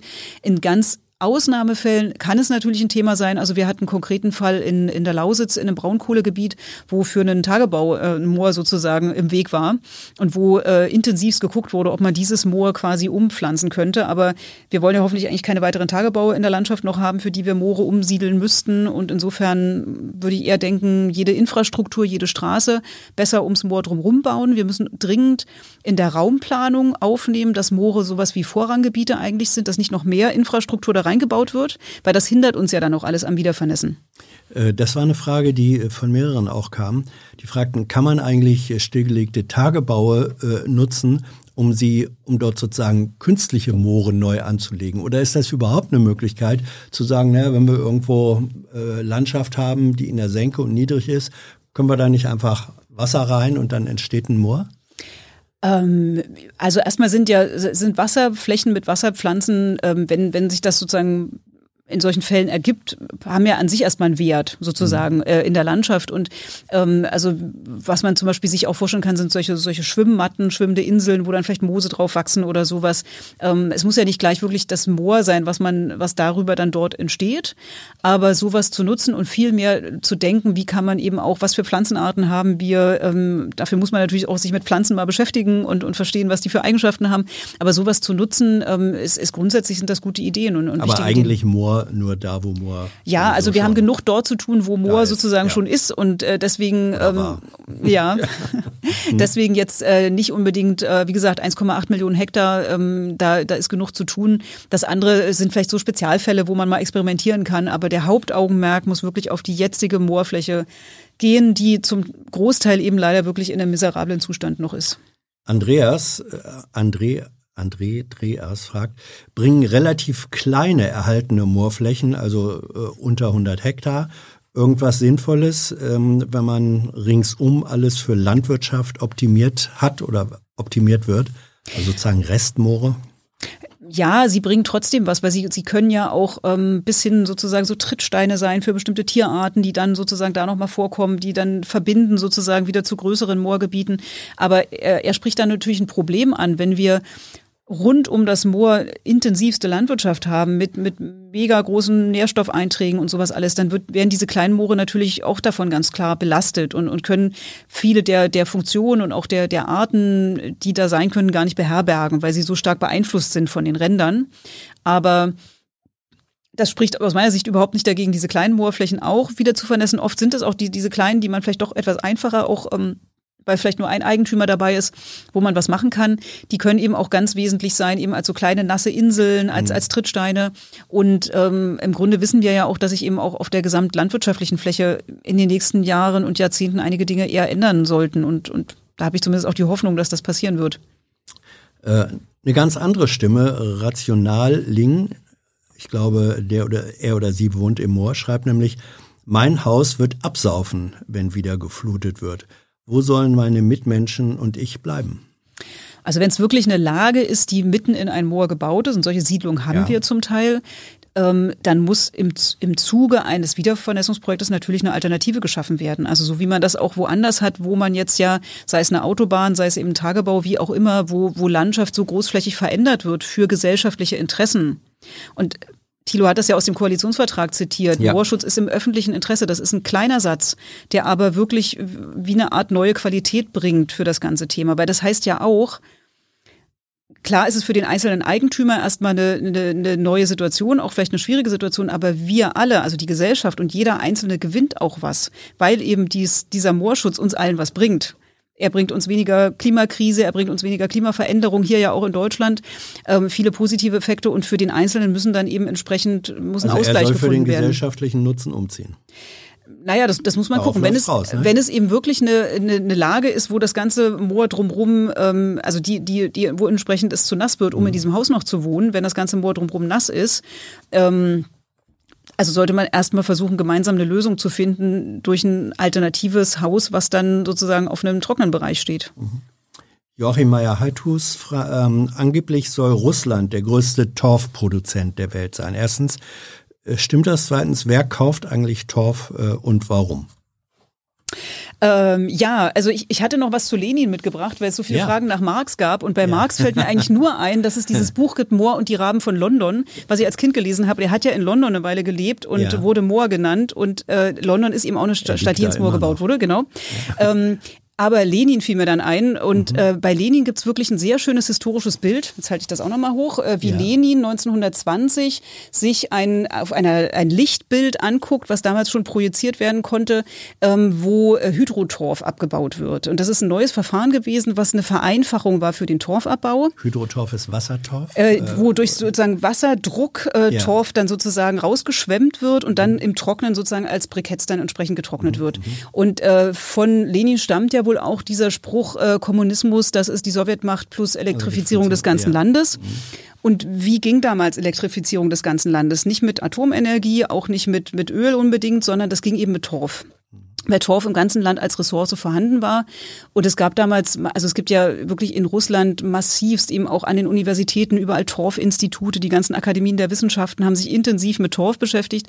Und das hat eben eine Riesenrolle gespielt als, als Brenntorf dort. Und ähm, kann mir gut vorstellen, dass das äh, sozusagen auch, was jetzt die, diese Menge angeht, größter der Welt, dass das, dass das zutrifft. Es ist damals politisch ganz stark forciert worden. Aber heute auch nicht mehr. Und heute nicht mehr, nein. Das ist dann zurückgefahren worden. Es ist jetzt eher so, dass zum Beispiel ein Land wie Belarus ähm, was ja so zwischen ja. Russland und, und Polen liegt, ähm, die haben nach wie vor eine große Produktion, ähm, also ich glaube 25 Torfbrikettbetriebe, die eben auch wirklich Brenntorfbriketts äh, entsprechend produzieren, mhm. mit denen wir auch äh, zum Teil schon mal angefangen haben, eben zusammenzuarbeiten, dass man sagt, naja, wenn ihr wenigstens die Hälfte des Briketts aus Schilf zum Beispiel macht oder sowas, dann könnte man ja schon irgendwie einen positiven Effekt erzielen mhm. oder eben auch mal zu testen, ob so ein Schilfbrikett in den gleichen Öfen verheizt werden könnte und so weiter. E50-Brikett. genau. Äh, Teil Mikhail fragt, gibt es Tiere, Pflanzen, andere Organismen, ähm, die von Mooren abhängig sind und durch Trockenlegung von Mooren gefährdet sind. Ja, also ganz viel. Und äh, das ist eben auch die, eigentlich diese wertvolle sind diese wertvollen Tier- und Pflanzenarten, die so selten geworden sind, weil wir eben so wenig Moore noch haben, die in einem guten Zustand sind, die eben nicht so stark beeinflusst sind, eben etwa nur zwei Prozent unserer Moore. Und ähm, wenn man nochmal so überlegt, das sind eben die, die Moose einerseits, diese Torfmoose, aber auch in den Niedermooren nennen wir die Braunmoose, da gibt's ganz viele Arten. Und dann bei den ähm, anderen äh, eben äh, krautigen Pflanzen gibt auch ganz viele mit ganz schön klingenden Namen, also das Sumpfblutauge und der Fieberklee und ähm, dann gibt's die ähm, ähm, Blutwalderich, Wildweiderich, die dort wachsen und ganz viele Seggen halt, ähm, also diese grasartigen Pflanzen. Das sind ganz viele von denen sind eben heute selten und sind an Moore gebunden. Also die kommen gar nicht außerhalb von Mooren wirklich vor. Mhm. Kannst du noch, weil ich habe noch ein paar Karten, das war wirklich ein riesen äh, Zuschauerinteresse, muss man einfach mal sagen. Gut, Gerne, ich habe hm? nichts weiter vor heute. Oh, schön, ja, dann, dann wird's lang. Ähm, mal sehen. Matthias Fax, ähm, was muss in den Lieferketten passieren, damit der Torfabbau nicht einfach ins Ausland äh, verlagert wird, äh, unter anderem nach Polen? Also welche Anreizsysteme äh, kann man oder muss man schaffen, damit sozusagen der, die Moortrockenlegung nicht einfach nur exportiert wird? Ja, da würde ich eher denken, dass da wirklich der Staat auch regulieren sollte. Also ob man das alleine mit Anreiz hinbekommt, ähm, weiß ich nicht. Also das, das hatten wir ja vorhin auch schon die Frage, ob man das nicht sozusagen auch verbieten kann, dass man mhm. einfach so, einen, so einen Torf-Import-Stopp äh, macht oder das mit so hohen äh, Steuern belegen würde, dass es sozusagen nicht attraktiv ist. Ähm, und äh, bei den ähm, ja, also bei, bei den Lieferketten, ähm, also was, was beim Torf ja eigentlich das, das große Problem ist, was dahinter steht, dass eben wirklich die Industrie, also der industrielle Gartenbau so stark darauf angewiesen ist. Und, Wo du ähm, aber sagst, braucht man gar nicht, äh, es gibt. Genau, also erstmal für, für den Hobbygartenbau ja. braucht man es wirklich nicht. Also ein mhm. Hobbygärtner, und da haben die Baumärkte ja auch mittlerweile wirklich viel so, so torfreie Erden im Angebot. Ähm, also ich bin der Meinung, kein Hobbygärtner braucht Torf in seinem, seiner. Erde, um, um in seinem Hobby nachzugehen. Bei der Industrie ist es schon eine andere Situation, aber auch da, die ist wirklich auf einem guten Weg mittlerweile, weil da auch einige von den Torf Abbau von diesen Erdenfirmen wirklich äh, frühzeitig gesagt haben, sie müssen sich da umstellen und sie müssen einen neuen Weg finden. Sie übergeben an die nächste Generation eine andere Art von Unternehmen so dass da denke ich, hoffe ich, dass es eher eine Frage von, von einigen Jahren noch ist, dass man das wirklich ähm, großmaßstäbig ersetzt. Die Herausforderung da ist eigentlich, dass wir jetzt für die, die wiedervernässten Hochmoore, wo wir diese Torfmoose jetzt anbauen könnten, ja, als was macht man da mit denen? Nee, das ist nicht mal das Problem. So. Du musst die ja etablieren irgendwie. Die mhm. wachsen ja nicht von alleine. Mhm. Also das heißt, man muss die irgendwie anpflanzen sozusagen. Mhm. Und dafür muss man quasi erstmal eine gewisse Menge an Torfmoosen haben, um das zu etablieren. Und ähm, da arbeiten wirklich jetzt Kollegen, Kolleginnen von mir sehr intensiv dran zu gucken, genetisch, welche Torfmoose sind am besten, sind dann sehr produktiv und wie können man sie in, sozusagen in Kultur züchten also in Bioreaktoren, mhm. damit wir dann Material haben, weil wir können ja nicht in unsere letzten Naturschutzgebiete gehen. Auswildern, ne? Ja, genau, aber ja. eben, man, es wäre jetzt irgendwie blöd und falsch, in die letzten Naturschutzgebiete ja. zu gehen, dort die Torfmoose abzu, rauszuholen und dann sozusagen dort anzusiedeln, sondern man muss irgendwo diese Menge herbekommen. Und aber wie gesagt, auch da zeichnet sich eigentlich ab, dass das funktionieren wird. Uh, Lupino Arts sind Moore eigentlich überlebensfähig, wenn zum Beispiel bei uns durch Klimawandel entweder Temperaturen höher gehen oder durch das Versiegen des Golfstroms äh, niedriger werden? Das ist eine ganz wichtige Frage. Ähm, Im Moment gehen wir davon aus, was so die Klimaprognosen für Deutschland angeht, dass in den meisten Regionen, wo wir Moore haben, diese auch zukünftig nach einer Wiedervernässung erstmal lebensfähig sind, in dem Sinne, dass sie, ähm, dass der Torf weitgehend erhalten bleiben kann.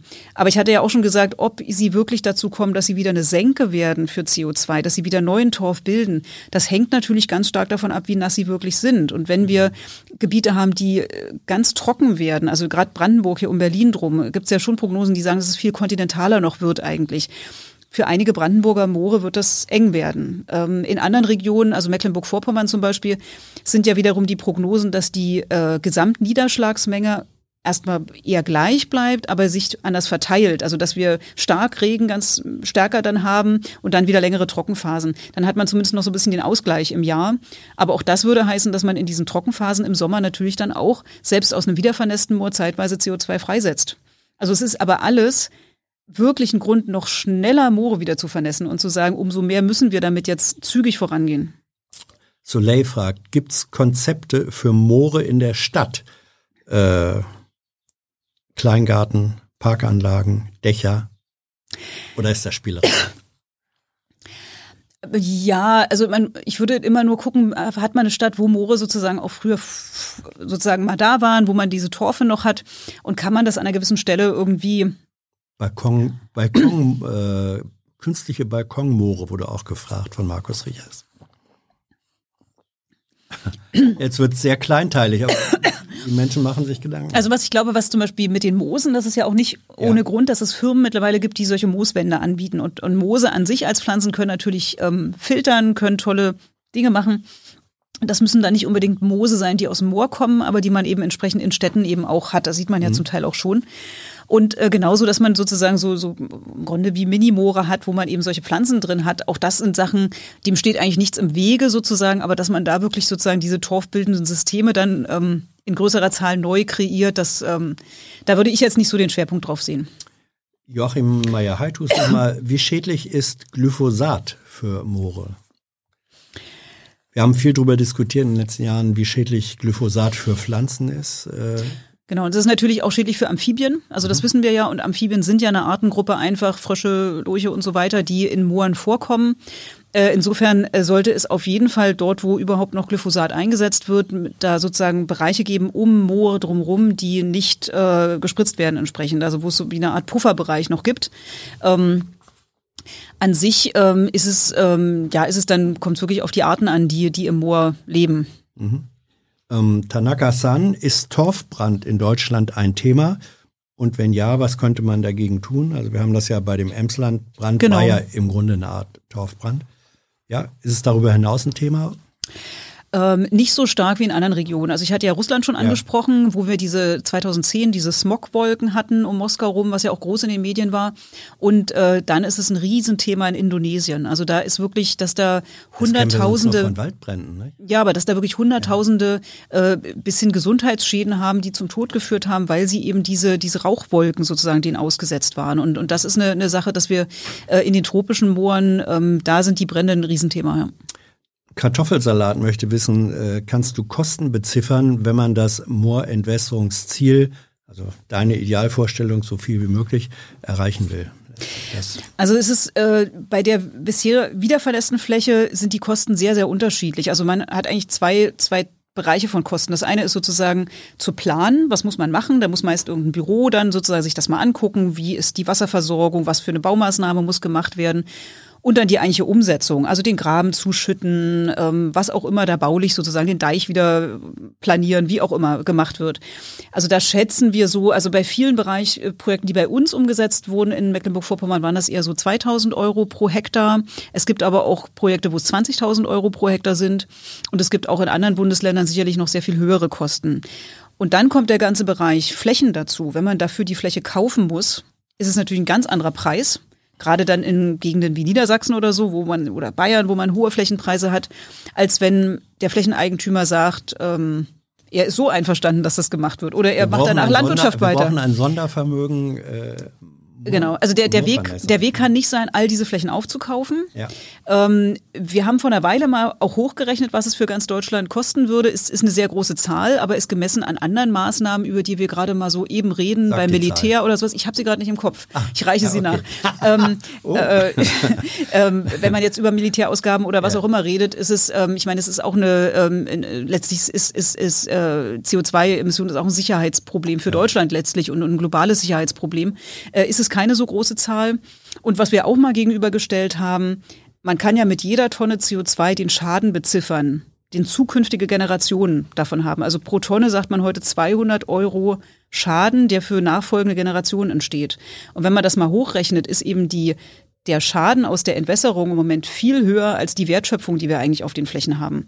Äh, Wir haben mal gerechnet, dass man äh, gerade bei den Flächen, wo man Landwirtschaftsförderung hat, für einen Euro Förderung ähm, knapp 20 Euro Schaden sozusagen bekommt. Also das sind ja auch Zahlen, die man mal volkswirtschaftlich gegenüberstellen muss. Äh, dazu passt die Frage von Patrick. Jetzt weiß ich nicht, ob, die, ob das eine Lernfrage ist oder eine Empörungsfrage. Wie kann man Landwirtschaft in Mooren betreiben? Ausrufezeichen. ähm, Fragezeichen, also bei der, beim Fragezeichen äh, würde ich einfach sagen, äh, es ist ein schwieriger Weg, aber es gibt Möglichkeiten. Und ähm, es ist auch mein, meine herzliche Bitte, mein Plädoyer an vielleicht auch alle Landwirte und Landwirtinnen, die zuhören, sich davon nicht abschrecken zu lassen und ähm, das als eine Aufgabe zu sehen, die vielleicht auch sie selber nicht mehr komplett irgendwie umsetzen können, aber vielleicht die nächste Generation an Landwirten. Und das sehen wir wirklich zum Teil an Familien, wo, wo die älteren Leute sagen, es ist alles okay, aber Schilf mache ich in meinem Leben nicht mehr sozusagen. Ich habe hier meine Milchkühe und, und das, das, das kann ich und das mache ich und dann ist auch irgendwie Schluss. Aber wo dann eben die nächste Generation sagt, naja, hier solche Baumaterialien und irgendwie ein Tiny House aus, aus um solche Platten herzustellen, vielleicht ist das ja auch irgendwie was für mich. Also es gibt ja diesen Nachfrage alten, äh, gibt. diese, diese, al- den, den alten bekannten Spruch zur Generationenfolge, äh, der, der Moorsiedler, äh, die ersten den Tod, äh, die zweite die Not, die zweiten die Not und die dritten das Brot. Also Dann sagen wir dem vierten das Boot ja, wir hatten das Brot, weil und dem fünften ist. wieder das Brot äh, und ganz viel aber, Brot dann aber, hoffentlich. Also sozusagen dieses, dieses Sprichwort weist ja darauf hin, dass in, in Familien und Regionen, Hm. ähm, die tun sich vermutlich deswegen auch gegen eine Umnutzung jetzt oder Restrukturierung so schwer, weil sie das äh, von ihrem kollektiven Gedächtnis her in eine leidvolle Vergangenheit führt. Nicht? Definitiv. Und es ist ja auch was, es steht uns auch nicht zu, jetzt mit einem Zeigefinger auf irgendjemanden zu zeigen und zu sagen, das ist irgendwie alles falsch gemacht worden damals, sondern es ist ja auch äh, in den allermeisten Fällen in dem Glauben daran gewesen, eine Verbesserung zu erreichen, etwas Richtiges zu tun, was Gutes ja, zu tun. ja. Und war es ja auch sozusagen. Und äh, insofern ist auch das wieder ein Aspekt. Also ich bin auch nicht an jeder Stelle sozusagen, ähm, sehe ich den Staat sozusagen als die alleinige Lösung, alles zu richten. Aber an der Stelle muss der Staat sozusagen auch diese Aufgabe annehmen. Denn es sind ja staatliche äh, Aktivitäten ganz oft gewesen, dass sozusagen die Moorflächen entwässert wurden. Und das jetzt sozusagen auf die Schultern einfach derer zu legen, die jetzt als Landwirte da wirtschaften, das ist falsch. Also da muss wirklich der Staat auch diese Aufgabe annehmen und, und sich dem stellen und sagen, da müssen wir eben jetzt auch, äh, auch massiv, auch mit Kapazität, mit Menschen, mit Geldern äh, uns kümmern. Ein paar Fragen noch, die äh, auf Twitter vorab schon gestellt worden sind. Ähm, Rückkopplung fragt, kann in Mooren nicht auch Methan entstehen? Kann das eingedämmt werden? Und wie geht die Methanentstehung in Mooren in die klimatische Gesamtbilanz ein? Also wir haben in den entwässerten Mooren haben wir eine gewisse Menge Methan und zwar aus den Gräben. Also aus diesen offenen Wasserflächen. ja. Da, die setzen durchaus auch Methan frei. Aber es ist relativ wenig. Bei den wiedervernässten Mooren, die ja oft so offene Wasserflächen haben, zum Teil vergammelt da ja auch erstmal sozusagen das, was da vorher gewachsen ist, noch als es noch entwässert war, äh, haben wir Flächen, wo wir richtig hohe Methanemissionen haben. Das gab auch mal eine Phase in der sozusagen auch moorkundlichen Beurteilung, wo man so dachte, hm, wenn wir das jetzt laut sagen, dass da so viel Ja. Methan entsteht nach der Wiedervernässung, machen wir überhaupt das Richtige? Ja. Und seit letztem Jahr gibt es eine sehr, sehr schöne Publikation, die wir mit der Uni Rostock gemeinsam gemacht haben, wo wir mal sozusagen gezeigt haben und modelliert haben.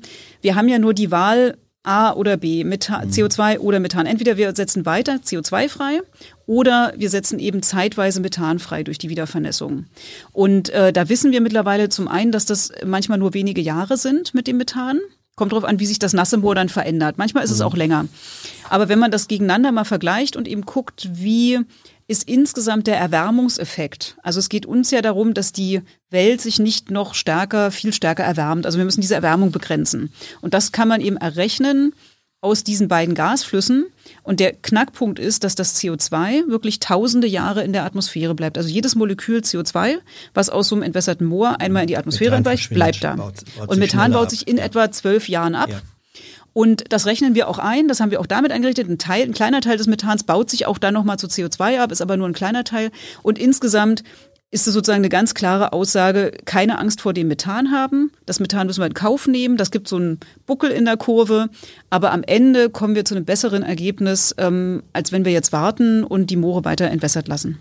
Äh, Rocketman fragt, wie lange dauert es, bis ein Moor wieder Bedeutung für die Biodiversität hat, wenn ein trockengelegtes Be äh, Gebiet wieder vernässt wird?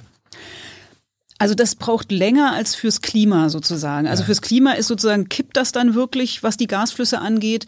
Und äh, bei der Biodiversität ist es etwas langsamer. Äh, es hängt davon ab, wie mobil wenn es jetzt mobile Tierarten sind, zum Beispiel Wasservögel, also es kommen ganz schnell bestimmte Vogelarten, die, die eben, die, ja, die kommen dann, also wenn die in der Nähe noch irgendwo sind, kommen dann auch schnell. Äh, manchmal sind das auch ähm, äh, Seeschwalben zum Beispiel, die jetzt bei einem, bei einem wirklich nassen Moor dann dort erscheinen, die bei einem, äh, bei geringeren Wasserständen gar nicht vielleicht da wären. Oder Enten, die sich dann erstmal großflächig da auf den Flächen aufhalten. Ähm, wir haben, äh, wir wissen von einigen ähm, Insektenarten, dass die relativ schnell vielleicht auch wieder dorthin kommen. Ähm, aber es hängt dann wirklich ganz stark davon ab, wie, wie sich die Pflanzenwelt entwickelt und ähm, auch wie nährstoffreich eigentlich diese wiedervernässten Moore sind. Also wir haben ja in der Entwässerung wird der Torf zu CO2 abgebaut, aber wir haben auch eine Mobilisierung, eine Freisetzung von Stickstoffverbindungen mhm. und Nährstoffen. Und oft sind dann diese wiedervernässten Moore so nährstoffreich, dass nur eine geringe Anzahl von Arten dort wächst. Und manche Moorarten sind eben äh, angepasst an ganz nährstoffarme Bedingungen, die kriegen wir zum Beispiel auch nicht einfach so wieder. Äh, zwei politische Fragen noch aus äh, von Twitter Christoph Oberst. Welches drei Punkte Sofortprogramm zur CO2-Reduktion würdest du dem Bundeslandwirtschaftsminister auftragen, wenn du ihm etwas auftragen könntest? Das ist eine witzige Frage, weil ich den ja am 4. Juni treffe. Ja, ähm, was da, glaube ich, auch jemand weiß. Aber ähm, mit dem wollen wir ins Moor fahren. Also meine erste Botschaft an ihn ist natürlich wirklich, ähm, das ist ein Thema für sein Ministerium, für sein Haus. Also da muss es auch wirklich ein starkes Team im BMEL geben, was sich mit diesem Moorthema beschäftigt. Und mhm. ähm, das Zweite ist, wir gehen ja jetzt in die neue Phase der Agrarförderung. Also noch wird ja weiterhin viel über die Europäische Union an Agrarförderung vorgegeben. Es ist aber jetzt so, dass die Länder das stärker mitgestalten und jedes Land hat so einen Strategieplan. Deutschland hat einen eigenen Strategieplan, wie diese Agrarförderung jetzt laufen soll. Und da muss es ganz, ganz wichtig ähm, klare, starke Fördermöglichkeiten für Paludikultur geben und es muss jetzt schon weitergedacht werden, und das ist wirklich der Verantwortungsbereich auch dieses Ministeriums, wie geht landwirtschaftliche Förderung auf den entwässerten Mooren weiter. Also ich bin der Meinung, es muss eine Beratung geben für alle Landwirte, die jetzt auf den entwässerten Mooren wirtschaften, wie sie den Ausstieg irgendwann schaffen. Denn sonst, es wird so sein, dass weiter gefördert wird in der nächsten Förderperiode, was schon gesellschaftlich schwierig ist, finde ich, dass man eine mhm. Förderung dafür bekommt, dass so viel CO2 freigesetzt wird. Aber viele Betriebe haben sich ja betrieblich darauf eingerichtet. Aber wir müssen jetzt die nächste Phase nutzen, dass dann ab 2030 zum Beispiel wirklich diese Förderung nicht mehr gezahlt wird und dass die Betriebe bis dahin quasi für sich individuell einen Ausstiegsplan entwickeln können. Und diese Förderung muss eben auch mitfinanziert werden, dass da die, dafür die Betriebe nicht alleine sind. Die letzten beiden Fragen ähm, sind sozusagen Ausflugstipps, wenn man so will. Oh. Don Marcello fragt, welche Moore gibt's in Deutschland, die geeignete Besuchsziele sind? Und zusammen im Zusammenhang damit eigentlich Fuchsbaubewohner schreibt, kürzlich war ich im Museumsdorf in Kloppenburg, dort einen Blick erhalten über die Kultivierung von Hochmoorflächen im Emsland.